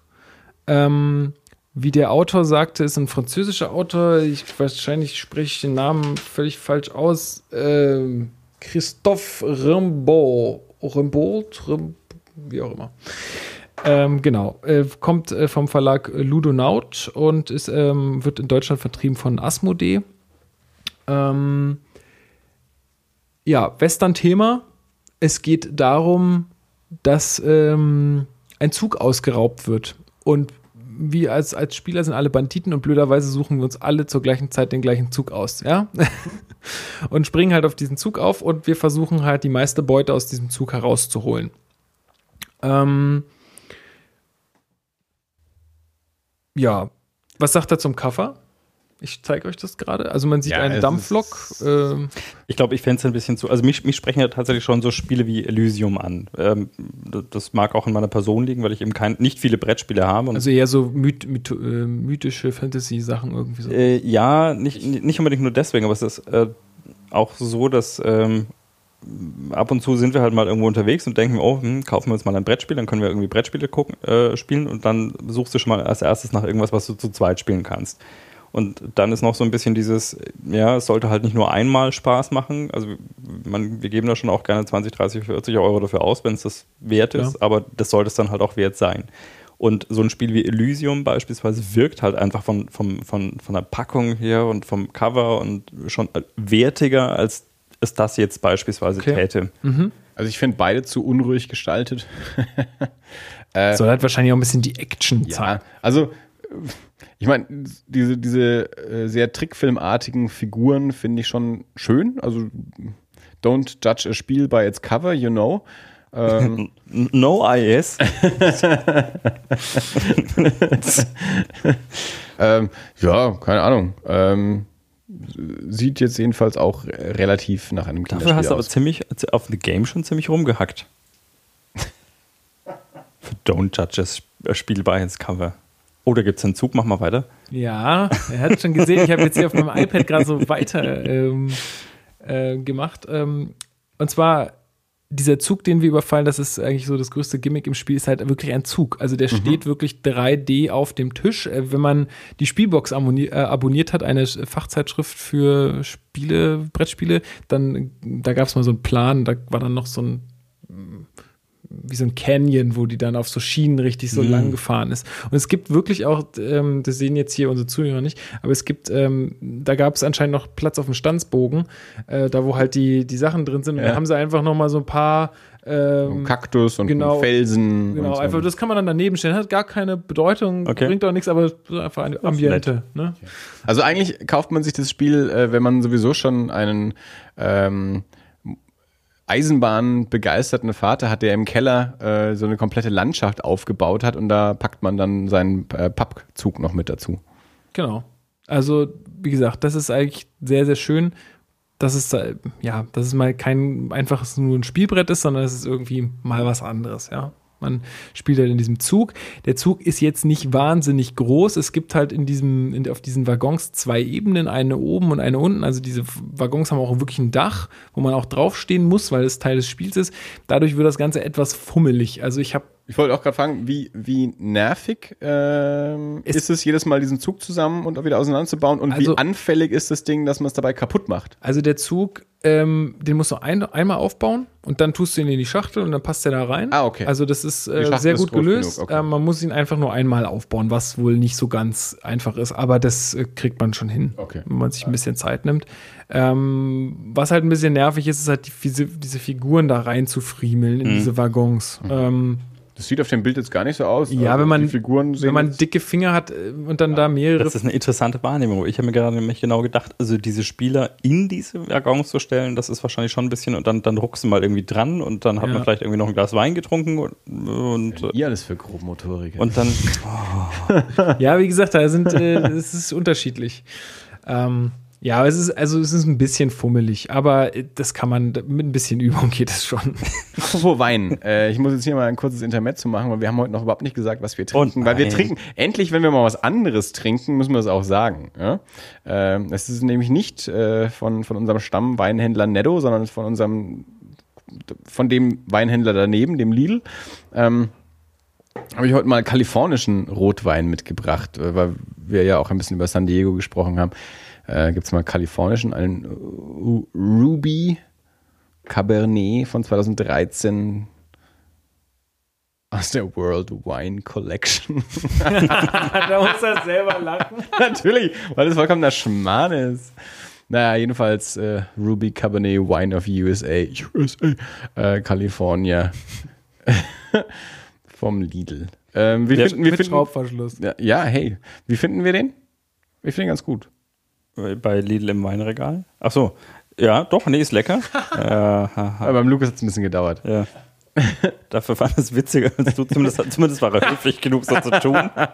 Ja, bei ihn hat es noch überrascht. Er musste ein bisschen drüber nachdenken. Du kennst mich auch schon ein bisschen länger. meine, blöden Witze. Ähm, nee, doch, kann man, kann man, Ja. kann man machen. Kann man Ich finde auch. Der kostet, der hat sowas wie 3 Euro gekostet Drei Euro. oder so. Ja, also kann man auch trinken. Bei uns gibt es um die Ecke ein Autohaus. Da stehen in großen Aufklebern immer drauf. Äh, Werkstatt, Werkstatt des Jahres. Und dann steht unten drunter, gewählt vom Autofahrer. Und je- jedes Mal. Der Ja, Autofahrer. steht drunter. Jedes, jedes Mal sagen wir, von welchem eigentlich? es gibt nur einen. Ja. Jetzt in die, in die Wine Collection, in die äh, International Wine Collection vom Weintrinker. Es ist halt Ameritrash. Was willst du Vom sagen? Weintrinker gewählt. Ja, das ist, das ist es wirklich. Man das ein, eine Flasche von vier. Wow, und ich habe zwei Stück gekauft halt. Ich habe die Hälfte. Der, Nee, keine Sorge, es ist die Trockenheit. die Trockenheit ist eins von vier. Der ist, der ist nur ein Viertel trocken. Vier wäre süß. Ja, das sind ganz Also eins ist Angaben. trocken. Und das independently, independently te- tested ja, vom ja. Institut Heidger. Accredited Laboratory. Quality Management. Super gut. Gut, äh, Lukas. Das Spiel mit dem Zug. Richtig, das Spiel mit dem Zug. Ähm, ja, also Comic-Grafik kommt anscheinend daher, habe ich auch in einem Interview jetzt gehört. Die Leute werden ja dann, wenn sie diesen Preis bekommen, auch immer interviewt. Ähm, kommt, ähm, also Inspiration ist von Lucky Luke. Ähm, auf Grundlage dessen hat er wohl er dieses Spiel sich ausgedacht, dass er ein Spiel mit Western-Thema machen will. Er hat natürlich jetzt von, vom Look her gar nichts mit Lucky Luke zu tun, aber ähm, Comic und Western, das war so für ihn, hat er gesagt, das war dann so sein Ding. Ähm, ja, also, wie funktioniert das Spiel jetzt? Äh, ganz werde ich es jetzt nicht erklären. Ich erkläre auch wieder äh, den grundlegenden Mechanismus. Ähm, kennt jemand von euch Robo Rally? das Spiel? Ja, vor langer Zeit mal angefangen zu spielen. Genau, ist auch von Richard Garfield, wenn ich mich nicht irre. Das war Dem- der, der die Monster gemacht hat? Das ist erst er- einmal der, der King of Tokyo gemacht Ja. hat und einmal der, der die Magic-Karten Ah, ja, erfunden genau. hat. Genau. Und ähm, äh, bei Roborally ist es so, ähm, das sind Roboter, die müssen, ich habe selber nie gespielt, aber äh, Roboter müssen irgendwie von A nach B oder müssen sich irgendwie bekriegen oder so in einem Areal und man hat ähm, Karten mit vor, zurück, schießen ähm, und so weiter und man muss quasi seinen Zug programmieren. Also man spielt die Karten aus, bevor es passiert. Und hier ist es genauso. Also man ist drei oben dran und ich sag, ich gehe als erstes nach links. Dann darf ich einen Waggon nach links gehen. Ähm, oder ich gehe hoch. Dann gehe ich aufs Dach oder ich gehe runter. Dementsprechend, also hoch, runter ist halt Karte, die Karte, je nachdem, wo man steht, entweder oben oder unten. Ähm, dann gehe ich aufs Dach. Ähm, des Zuges oder ich schieße, dann darf ich in den Waggon neben mir schießen auf einen anderen Spieler oder ich ähm, schlage mit der Faust, dann darf ich einen anderen Spieler, der mit mir im Waggon steht, schlagen ähm, und dann verliert er eine In Beute. man kann das so spielen, wenn man möchte. Wir werden ja vorher Colts verteilt. ja, genau, und dann wird es hart. Ähm, ja, oder ähm, was, was darf man noch machen? Was gibt es noch? Äh, genau, man darf Beute machen. Also Beute machen, also da liegen in diesen Waggons liegen dann noch so, das meine ich mit fummelig, da liegen noch so kleine Plättchen mit so äh, Rubinen und so. Wenn man Beute macht, dann darf okay. man die aufheben.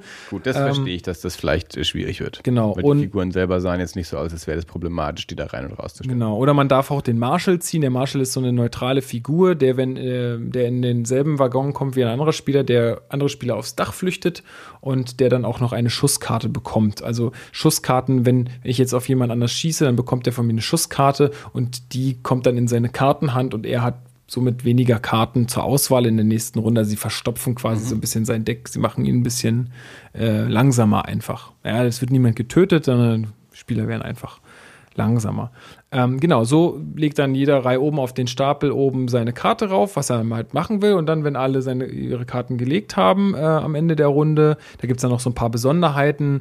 Da gibt es immer eine Rundenkarte, die dann bestimmt, wie die Karten ausgelegt werden. Manchmal werden zwei hintereinander gleich ausgelegt oder manchmal fährt man durch einen Tunnel. Dann wird alles verdeckt ausgelegt, dann sieht man nicht, was die anderen machen. Und dann wird am Ende ausgewertet. Und da kann es halt zu blöden Situationen kommen. Ja, also wenn ich dann mit jemandem im Waggon stehe und ich den schlage, dann fliegt der einen Waggon weiter. Also das, das ist so. Ähm, der lässt halt eine Beute fallen und fliegt einen Waggon weiter. Dann steht er aber ganz woanders, als er, wo, wo er vorher stand. Ja. Und dann geht er vielleicht aufs Dach und dann ist er schon gar nicht mehr da, wo er ist, äh, wo er sein wollte. Ähm, und so wird, wird es so ein bisschen chaotisch einfach. Ja, also es wird so ein bisschen unberechenbar. Also man kann das schon ganz gut planen. Ich habe auch ähm, in der zweiten Runde, wo wir gespielt haben, habe ich hab ich auch gewonnen. Ähm, aber es ist trotzdem schon ein relativ großes Chaos dann. Und dann schieße ich manchmal und schieße komplett ins Leere, weil auf einmal keiner mehr in irgendeinem Waggon neben mir steht, sondern alle oben auf dem Dach. Und äh, ja, also es ist äh, sehr witzig ähm, und äh, ist auch sehr viel Ärgerfaktor bei und so. Also das, das macht auf jeden Fall riesen Spaß. Und jeder hat äh, noch eine Person, also ein, ein, ein ja, Charakter, einen Charakterbogen vor sich liegen und diese Charaktere haben äh, bestimmte Sonderfähigkeiten. Also der eine kann irgendwie seine erste Karte immer verdeckt ausspielen oder die eine darf kein Ziel eines Angriffs werden, wenn nicht ein anderes Ziel noch da ist.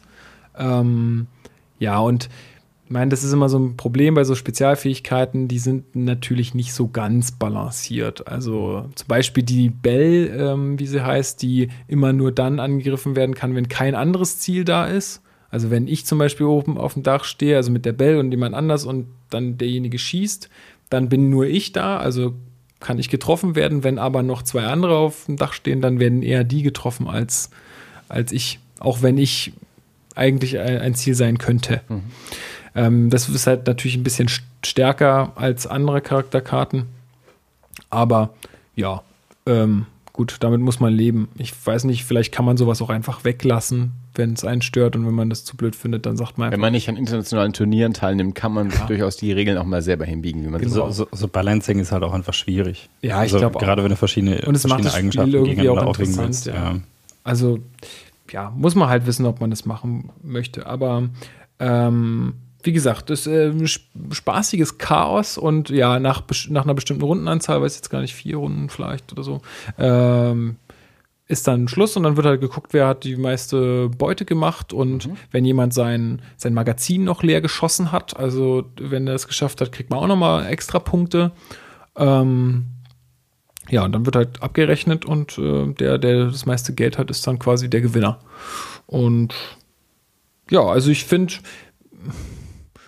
ja, Spiel des Jahres für mich nicht.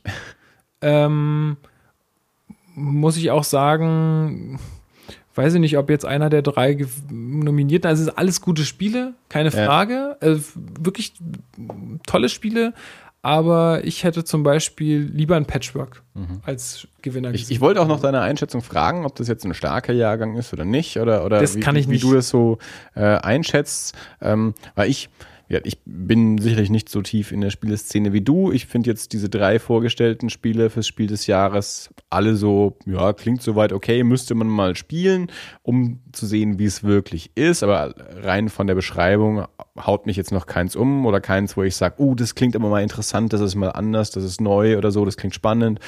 Ähm, ich finde, also das ist jetzt zumindest mit dem Zug noch recht hübsch, ähm, dass man hier so diesen, diesen 3D-Spielplan quasi vor sich hat, ähm, äh, als, als diesen Pappzug.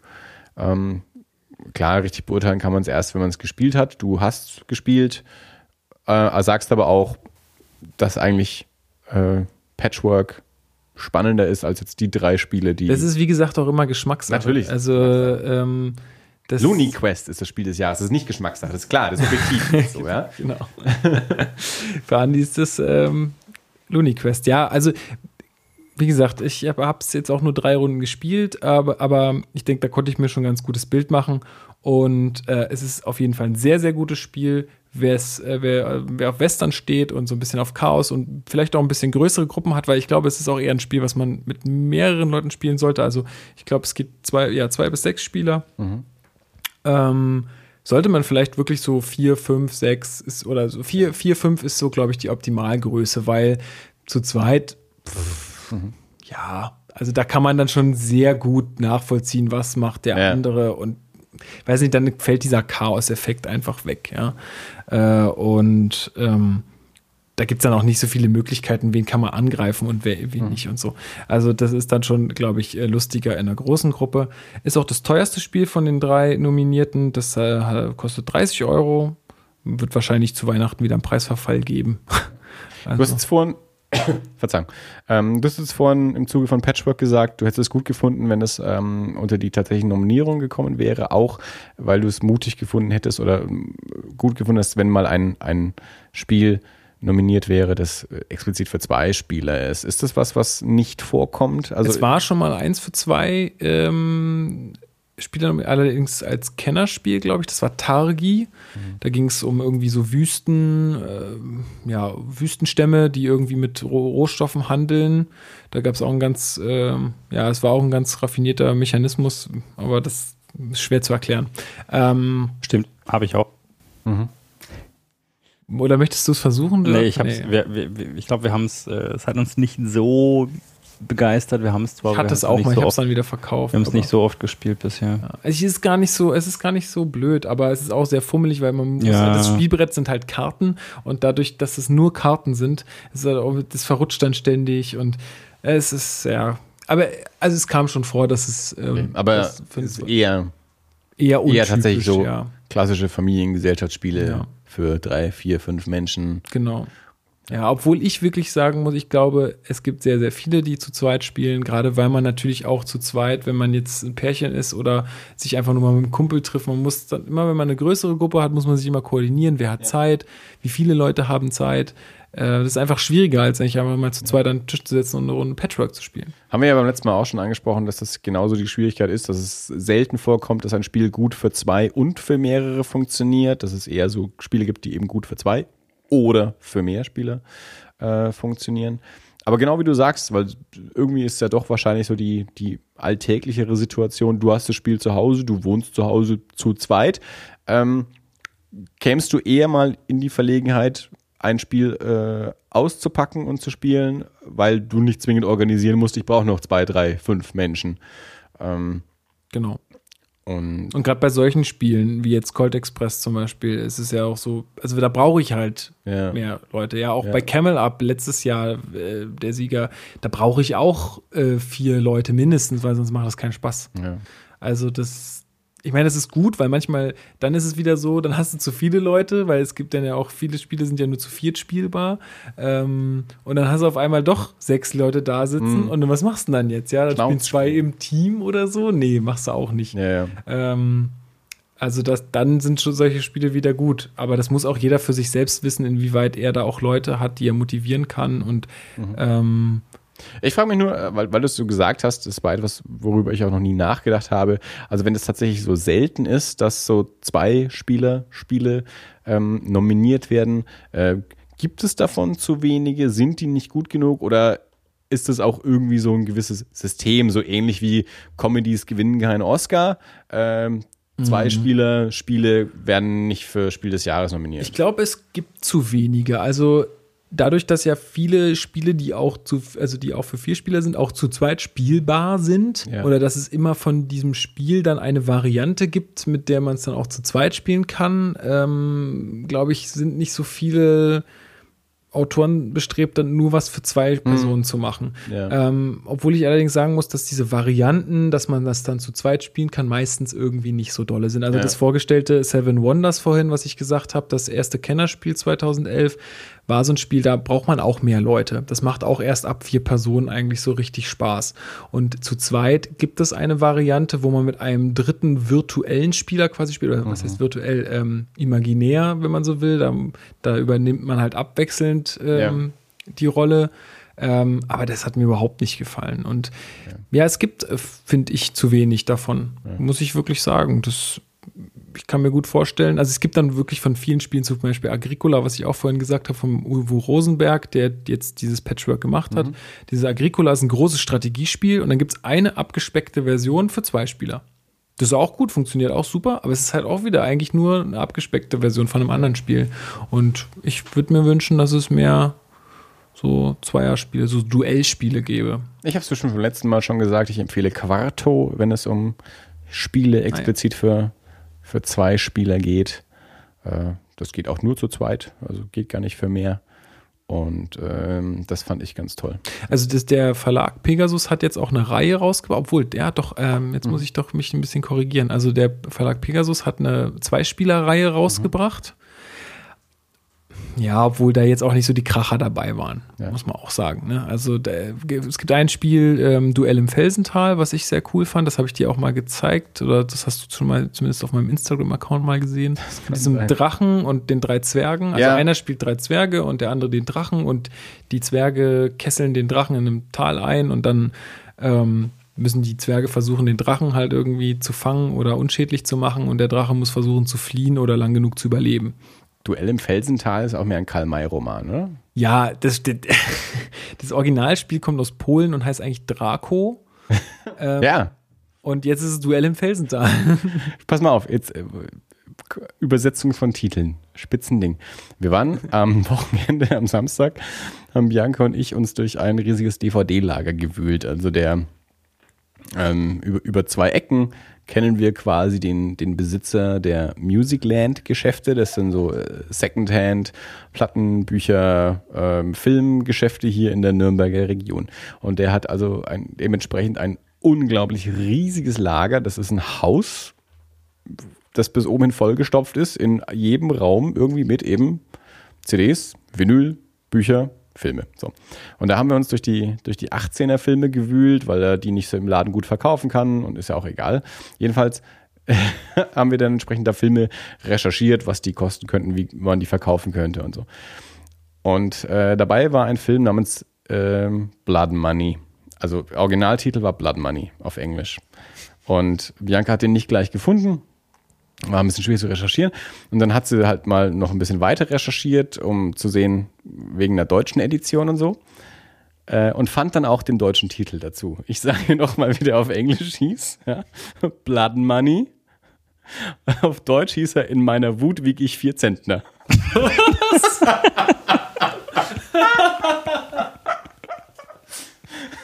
ich, ich finde den deutschen Titel für sich ja schon unglaublich. Also, dass man überhaupt einen Film so nennen würde. Aber als Übersetzung oder als deutsche Variante von Blood and Money, also ich habe mich weiter mit dem Film noch nicht beschäftigt. Also ich hoffe, dass ich Habt ihr den mitgenommen? Nein, der war, der war in irgendeiner Box, das war so, so ein Mehrfachding. Äh, aber äh, allein, ich, ich hoffe, dass sich aus der Handlung irgendwie sinnvoll ergibt, warum der Film so heißen könnte. Ich habe schon, ich hab schon gedacht, ob das vielleicht eine ne, ne frühe Hulk-Version ist oder so. Ja, sehr schön. Oh Gott, ja, das ist natürlich hart. Das ist echt hart. Ja, ähm, genau, also das ist auch noch ein Zweitspieler-Spiel, Duell im Felsental, was ich äh, auch empfehlen kann. Ähm, genau. Ist eigentlich diese Darf ich Veranstaltung. vielleicht noch kurz was dazu sagen? Ja, gerne. Ähm, also der Originaltitel von In meiner Wut wiege ich vier Zentner. Der Film kommt aus Italien und heißt äh, La dove non batte il sole, was auf Deutsch so viel heißt wie die, wo die Sonne brennt. Wird ja immer besser. Also, Wie ist der französische Titel? Kann man das auch übersetzen? Vielleicht hat sich auch jedes Land so einen Spaß gegönnt. Wer, wer schafft den verrücktesten Titel für diesen Film? Scheint sehr Also. facettenreich zu sein. Wo die Sonne brennt, Blutgeld, in meiner Wut wiege ich vier Zentner. Super gut. Ähm, ist eigentlich die Verleihung, ähm, ist das irgendwie eine, eine Veranstaltung, die man besuchen kann? Passiert das vor Publikum oder ist es wirklich. Was passiert vor Presse? Also, das ist immer im Kempinski Hotel in Berlin, ähm, am Kurfürstendamm. Das ist kein wirklich großer Saal, hauptsächlich Pressevertreter. Also, ich glaube, man muss da schon äh, eingeladen werden. Das ist nichts, wo man jetzt einfach. Ich glaube, sonst würden sehr viele Leute da auch hingehen, gerade Ja. aus der Brettspielszene sind da schon bestimmt viele interessiert.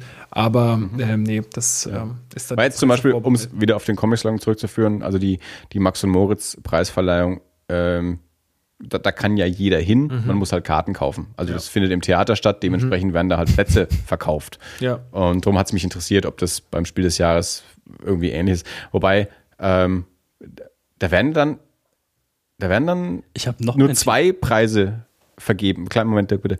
Äh, eigentlich zwei, zwei Kennerspiel Gewinner werden vergeben. Spiel des Jahres. Von daher dauert das wahrscheinlich auch nicht allzu lang. Nee, das Ja, geht, es geht wirklich ganz schnell. Also ähm, jeden, der es interessiert, nächstes Jahr äh, kann man sich auch immer jedes Mal, äh, mal im Livestream angucken. Also werden halt Okay. kurze Reden gehalten, äh, wo nochmal die Spiele vorgestellt werden und dann wird noch mal eine Begründung vorgelesen, warum das Spiel jetzt gewonnen hat und ähm, äh, ja, dann wird einfach wirklich, dann stehen da zwei Leute vorne und die, da ist dann dieser Pöppel und da ist so ein Vorhang, also so ein Tuch drüber, wie bei so einer Autoenthüllung, ja, und dann das Spiel des Jahres ist, dann wird dieser Vorhang abgemacht und dann hörst du aus irgendeiner Ecke, das sagt, yay! Sind dann Ruft ein einzelner Spieleautor, äh, führt Nee, ein Tänzchen auf. ja, das ist dann meistens der Autor, das ist ja meistens ein Team irgendwie, plus die Verlagsmenschen, Ja. plus Vertriebsmenschen und dann, ja, kommen die alle auf die Bühne und dann wird sich gefreut. Und ich weiß, das hat alles so einen ganz komischen Touch, weil es ist irgendwie nicht so, nicht so pompöses, ne? Da ist auch keine Lichtshow und nix. Das ist einfach nur eine ganz kleine Bühne und das ist alles so schön auf dem Boden geblieben irgendwie, ja. ja, aber es ist ja auch irgendwie eine relativ konservative Natürlich, Sache, klar. Aber also für mich könnte da auch noch äh, Lichtshow mit drin sein. Nee, ist halt kein, es ist halt natürlich, Brettspiele sind keine Videospiele, es ist einfach. Das ist nun mal so. Und auch keine Filme. Aber ähm, für den wichtigsten Preis der Welt ist es schon irgendwie. Egal, schön- egal für was es der ich meine, ich glaube, man unterschätzt, ich glaube, man unterschätzt das auch. Also ich glaube, es gibt doch viele Leute, die gerne spielen. Das wollte Ja. ich vorhin auch sagen. Ich glaube, dass jeder irgendwie, dass jeder ein Spieler ist, nur ist es die Frage, was man gerne spielt. Ich glaube, es gibt keinen Menschen, der sagt, ne, also spielen, gut außer meine Schwester vielleicht. Aber Ja, es ähm, gibt diese Menschen sicherlich. absolut äh, gar nicht spielen wollen. Das hat aber, aber- vielleicht auch andere Gründe, weil sie nicht verlieren wollen oder nicht scheitern wollen oder was auch immer. Ähm, aber es gibt, glaube ich, für jeden ein Spiel. Und äh, Bei Comics auch immer. Ja. Es gibt für jeden einen Comic. Dirk, du wolltest uns noch. Ich äh, wollte eigentlich bloß noch sagen, dass äh, in meiner Wut wiege ich vier Zentner, alias Blood Money, alias äh, La, äh, äh, La Dove non batte il sole, auch bekannt ist unter The Stranger and the Gunfighter. be wird bekannt ist, der ist der Running eigentliche Gag. Witz an der Das wird Sache. jetzt der Running in jeder Folge. Könnt ihr jetzt schön noch einen Oder- Titel raussuchen. Oder im Spanischen als El Karate, El Colt y El Impostor. Heißt so viel. Äh, der Karatekämpfer, der Schießer und der, äh, der, ähm, der so tut, als ob. Richtig. Den Film müsste man sich echt anschauen. Ähm, Nein, also ich weiß, es kann, wenn wir den, ja, wahrscheinlich haben wir den in eine der Kisten gepackt, dann kann ich den ja wieder rausziehen, Oh, bitte. dann, wenn's, wenn Wenn es soweit so ist. sein sollte, bitte. Also im, wir, im September gehen wir mit diesen gepackten Kisten auf die DVD-Börse, um die dann dort zu verscherbeln. Äh, wenn der da, Kannst du einen fünffachen Preis nehmen für wenn der jeden mit Titel. dabei ja genau, dann werde ich ihn entsprechend anpreisen. Und dann, dann, dann, dann ziehe ich den natürlich raus. Und dann gucken wir uns den mal an und machen einen Audiokommentar dazu. Und finden raus, Genau, äh, wir, wir reihen mal ein in die lange Reihe der Filme, mit die, die, die wir mal mit Audiokommentar. Eine Audiokommentar wollten wir noch nie machen, aber, Wir haben schon oft, wie oft haben wir gesagt, wir gucken uns mal einen Film an. aber nicht für Audiokommentar. Na, so oft haben wir das noch nicht gesagt, vielleicht mal. Oder zwei, oder fünf. Aber äh, um, um rauszufinden, ob auch nur irgendeiner dieser Titel Sinn macht, Na gut, es, es geht um den Typen mit, dem, mit einer Pistole und es geht um den Karatekämpfer. Also irgendwie wird schon hinkommen. Ich hatte diesen Film leider nicht in der Hand. Wenn ich das gewusst hätte, hätte ich den direkt eingesteckt. Karate äh, Colt. Das ist doch. Äh, Es ist ein äh, Eastern, Italo-Western-Komödie. oh Mann, das ist genau mein Film. Wieso wusste ich das nicht? Den ziehe ich raus. In meiner Wut wiege ich vier Zentner. Super gut. Okay, nein. Entschuldigung. Äh, Du weißt ja, wie die Folge jetzt heißt, ne? Jetzt ist es klar. ähm, Ich würde trotzdem den italienischen Titel wählen. Du darfst- einfach, äh, Um Copyright-Problemen aus dem Weg zu gehen. nee, Der äh, ist bestimmt auf YouTube in jeder Sprache. ich finde ich find auf Italienisch einfach viel cooler. ja, versteht ja keiner. Dirk schon. Oder nimmst du die deutsche Version, also die Übersetzung dann? Nee. Okay. Die deutsche Übersetzung des italienischen Titels basierend auf einem spanischen Original. Allein der Titel sprengt meine, meine Shownotes. Es tut uns furchtbar leid. Es gibt diesmal keine Shownotes, weil wir äh, in, in meiner Wut verbrennt mir der Arsch in der Sonne äh, jetzt irgendwie da reinschreiben mussten. Lukas, ähm, gibt es noch irgendwas zu sagen zum Ähm, Komplex Spiele und Spiel des Jahres? Also ich glaube, ich habe Außer, dass alle Looney Quest kaufen sollen. Äh, ich habe, glaube ich, alles so weit dazu gesagt, was ich sagen wollte. Ich habe noch vergessen die Empfehlungsliste für den Kennerspiel des Jahres. Das kann man auch ganz schnell abhandeln. Ähm, gespielt davon habe ich nur auf den Spuren von Marco Polo ein äh, relativ großes ähm, Strategiespiel oder ja, würde ich schon sagen, Strategiespiel wird auch sehr gefeiert von vielen Leuten, scheint ganz gut anzukommen. Ähm, das Spiel Deus, ein Aufbaustrategiespiel, würde ich auch mal sagen, habe ich noch nicht gespielt. Und Arla Erde, ähm, das ist auch von Uwe Rosenberg vom Patchwork-Autor. Der hat einen ziemlich großen Output, der Mann. Äh, das ist auch wieder so ein Strategiekracher. Also da hat er auch wieder ähm, so seinen, seine Linie weiterverfolgt. Ja, das sind so die, die drei Spiele, die noch als Empfehlung ausgesprochen wurden. Wer, wir schreiben die Titel bestimmt in die Shownotes und dann ähm, kann sich jeder ja mal angucken, was da. Ansonsten, wenn So ihr für. Brettspiele interessiert, Board Game Pixel auf Instagram. Äh, ihr könnt natürlich den Lukas auch so einfach mal anhauen. Genau. Auf Twitter zum Beispiel als @cornerphilosoph. Oder LKS KLSS. Also, wenn ihr seinen privaten Account auch noch irgendwie folgen wollt. Ähm, ansonsten könnt ihr natürlich noch seinen Podcast anhören, die Corner Philosophie, die ähm, einmal im Monat. Ja, Erscheint- Sommerpause Ich habe auch wollte gerade nachfragen. Es, äh, irgendwie äh, Ja. kann sein, dass äh, im Juli nichts erschienen ist, oder? immer noch ein Kater von Rock'n'Park. Das war ja unsere letzte Folge. Genau, im Juni kam die Rock Park Folge raus, die, die ich übrigens jedem empfehlen möchte, der einen Abriss haben will, wie, wie Rock Park war in Nürnberg. Also Lukas hat sich dort mit, mit unterschiedlichsten Leuten unterhalten, auch mit mir, aber auch mit anderen Menschen, ähm, die an anderen Bühnen waren. Von daher kriegt man da einen sehr, sehr guten Rundumschlag über die kompletten drei Tage. Äh, eine tolle Folge geworden.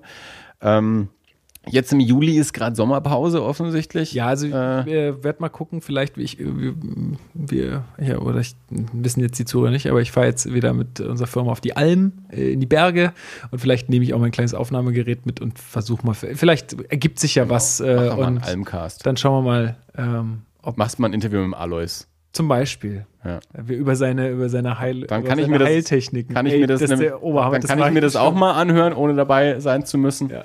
Weil einer muss ja die Stellung im Büro halten. Richtig.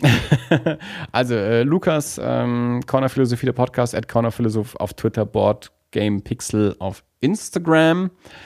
Ähm, ansonsten ähm, schaut es so aus, als wären wir hier quasi durch. Der Dirk äh, schlägt sich gerade noch ein bisschen mit dem Titel oder den Shownotes oder was auch immer, Ein keine Ahnung. Ist auch immer ein bisschen schwierig, wenn ich da bin. Dann kommt da ein Spielname Ja. dem anderen. Ja, das, äh, aber gut, das äh, Ich hole gleich, ich hol gleich noch ein paar nach. müssen wir auch, gesagt, müssen wir nicht während der Aufnahme quä klären, quälen, wollte ich schon Quellen. Ähm, ja, dann ähm, Dirk, äh, war das alles? Ja, vielleicht noch eine kurze Empfehlung. Noch ein Titel, den du gefunden hast? nee, es ist kein Titel. Während, während Lukas erzählt, hat Dirk sich noch einen Film angeschaut. Nein, es geht nicht noch weiter. Es ist ja bloß vielleicht für, wir, wir versuchen in regelmäßigen Abständen immer mal wieder zum Podcasten auch zu animieren. Ja. Es gibt ein tolles Kickstarter-Projekt ähm, für Freunde von Kickstarter-Projekten äh, und von Podcasts. Es gibt ein tolles Mikrofon und zwar ist es ein, äh, kein Großmembranmikrofon, aber doch relativ nah dran, das äh, sich mobil auf den Tisch stellen lässt und ähm, ohne weiteres Equipment aufnehmen kann. Ich werde das mal in die Shownotes setzen, falls sich das jemand anschauen will für super. Audioqualität. Also speziell jetzt für, für jemanden wie euch, ich Ja. glaube, ihr stellt ja einfach nur eine Kiste Meistens, in die Mitte, ja, mehr oder weniger. Und weil, ja. ich glaube, sowas ist dafür geeignet, wirklich die Audioqualität massiv zu heben. Ist nicht, nicht ganz ohne, aber ähm, bevor man sich jetzt hier irgendwie so, so, so ein Zoom und äh, X äh, Kopfhörer und, und Mikros noch dazu holt, vielleicht echt eine Idee. Cool. Genau. Ach ja, und ähm, also Ja. wenn jemand noch ähm, sich, also weil du jetzt gerade Podcasts anspricht, noch über mit ähm, Brettspielen auseinandersetzen will, auch podcast-technisch, kann ich empfehlen die Bretterwisser. Hast du beim letzten Mal auch schon mal erwähnt? Genau. Kann man genau. Können natürlich nochmal erwähnen. Wir haben sicherlich äh, viele neue Zuhörer gewonnen seitdem. Die Bretterwisser, bretterwisser.de ähm, sind drei ja, Typen, die gerne Brettspiel spielen. Also zwei Typen, die gerne Brettspiel spielen und einer, der auch so ein bisschen mehr in der Szene verankert ist als Redakteur auch. Und ähm, ja, sind halt nette Jungs, Nerds, aber nette Jungs. Ähm, also ich habe, ähm, wie gesagt, den einen habe ich sogar mal getroffen auf der Spielwarenmesse. Ganz kurz äh, mal die Hand geschüttelt, ihm gesagt, dass er sein Podcast ziemlich cool ist und der, der ist einfach sympathisch, der Kerl. Also das, wenn man sich mit Brettspielen auseinandersetzen möchte, auch als Podcast, dann gerne da reinhören. Sehr gut. Ähm, Dirk, hast du noch was gefunden in der Zeit? Nö, Okay. War, keine das, Filme angeschaut. war das dann alles? Alles, alles war das. Alles das war. Ja. Ich nehme mal genau. so einen Schluck von diesem hervorragenden Rotwein. Und Wut- verabschiede mich damit äh, herzlich äh, von allen äh, Strangern, Gunfightern und Karatekämpfer. und Karatekämpfern. Und von. Lukas, Und von äh, Lukas. Ne, der bleibt noch ein bisschen da und erklärt mir nochmal, was ich jetzt hier so an Shownotes verpasst habe. Ich kann dir gerne meine Notizen mitgeben, wenn du sie lesen kannst. Nee, vielen Dank, war wieder sehr witzig und ähm, Ja, Ja. komm, auch, auch hier wieder offene Einladung, komm gerne wieder. Mhm. Ähm, spätestens in einem Ich wollte Jahr. sagen, du hast es ja auch für diese Folge geschafft, dich selber einzuladen, aber so ist es ja auch gedacht. Das machen nur die wenigsten, das ist das Problem. Der, der Björn fragt ab und zu mal nach äh, und, und äh, Lukas hat es jetzt auch mal gemacht. Ähm, genau, lade ich einfach wieder selber ein.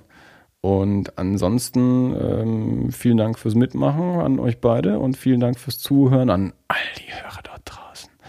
Und dann hören wir uns wieder in zwei Wochen zu Das alles Folge 66 mit einem neuen Potpourri an ähm, Neuigkeiten, die wir bis dahin erlebt haben werden. Klang es jetzt, also zum einen so eine Mischung aus ähm, schön, dass du da warst, Dirk. Aber schön, dass du auch wieder gehst. Äh, oder, oder, Äh, nein, das ist äh, schön fürs, danke fürs Mitmachen. Ähm, Nee. und äh, Kann man doch mal sagen, ja, das oder? klang so ein bisschen nach Bayern 1.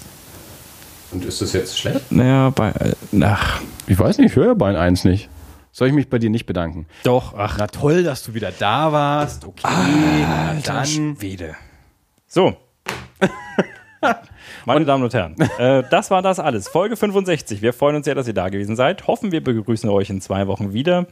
Und natürlich auch, wenn der Lukas wieder mal da ist. Ich höre euch auf jeden Fall zu. Nicht unterbrechen jetzt. Wir wünschen euch eine super gute Zeit. Passt auf euch auf, kommt bald wieder und tschüss. Tschüss. Ciao.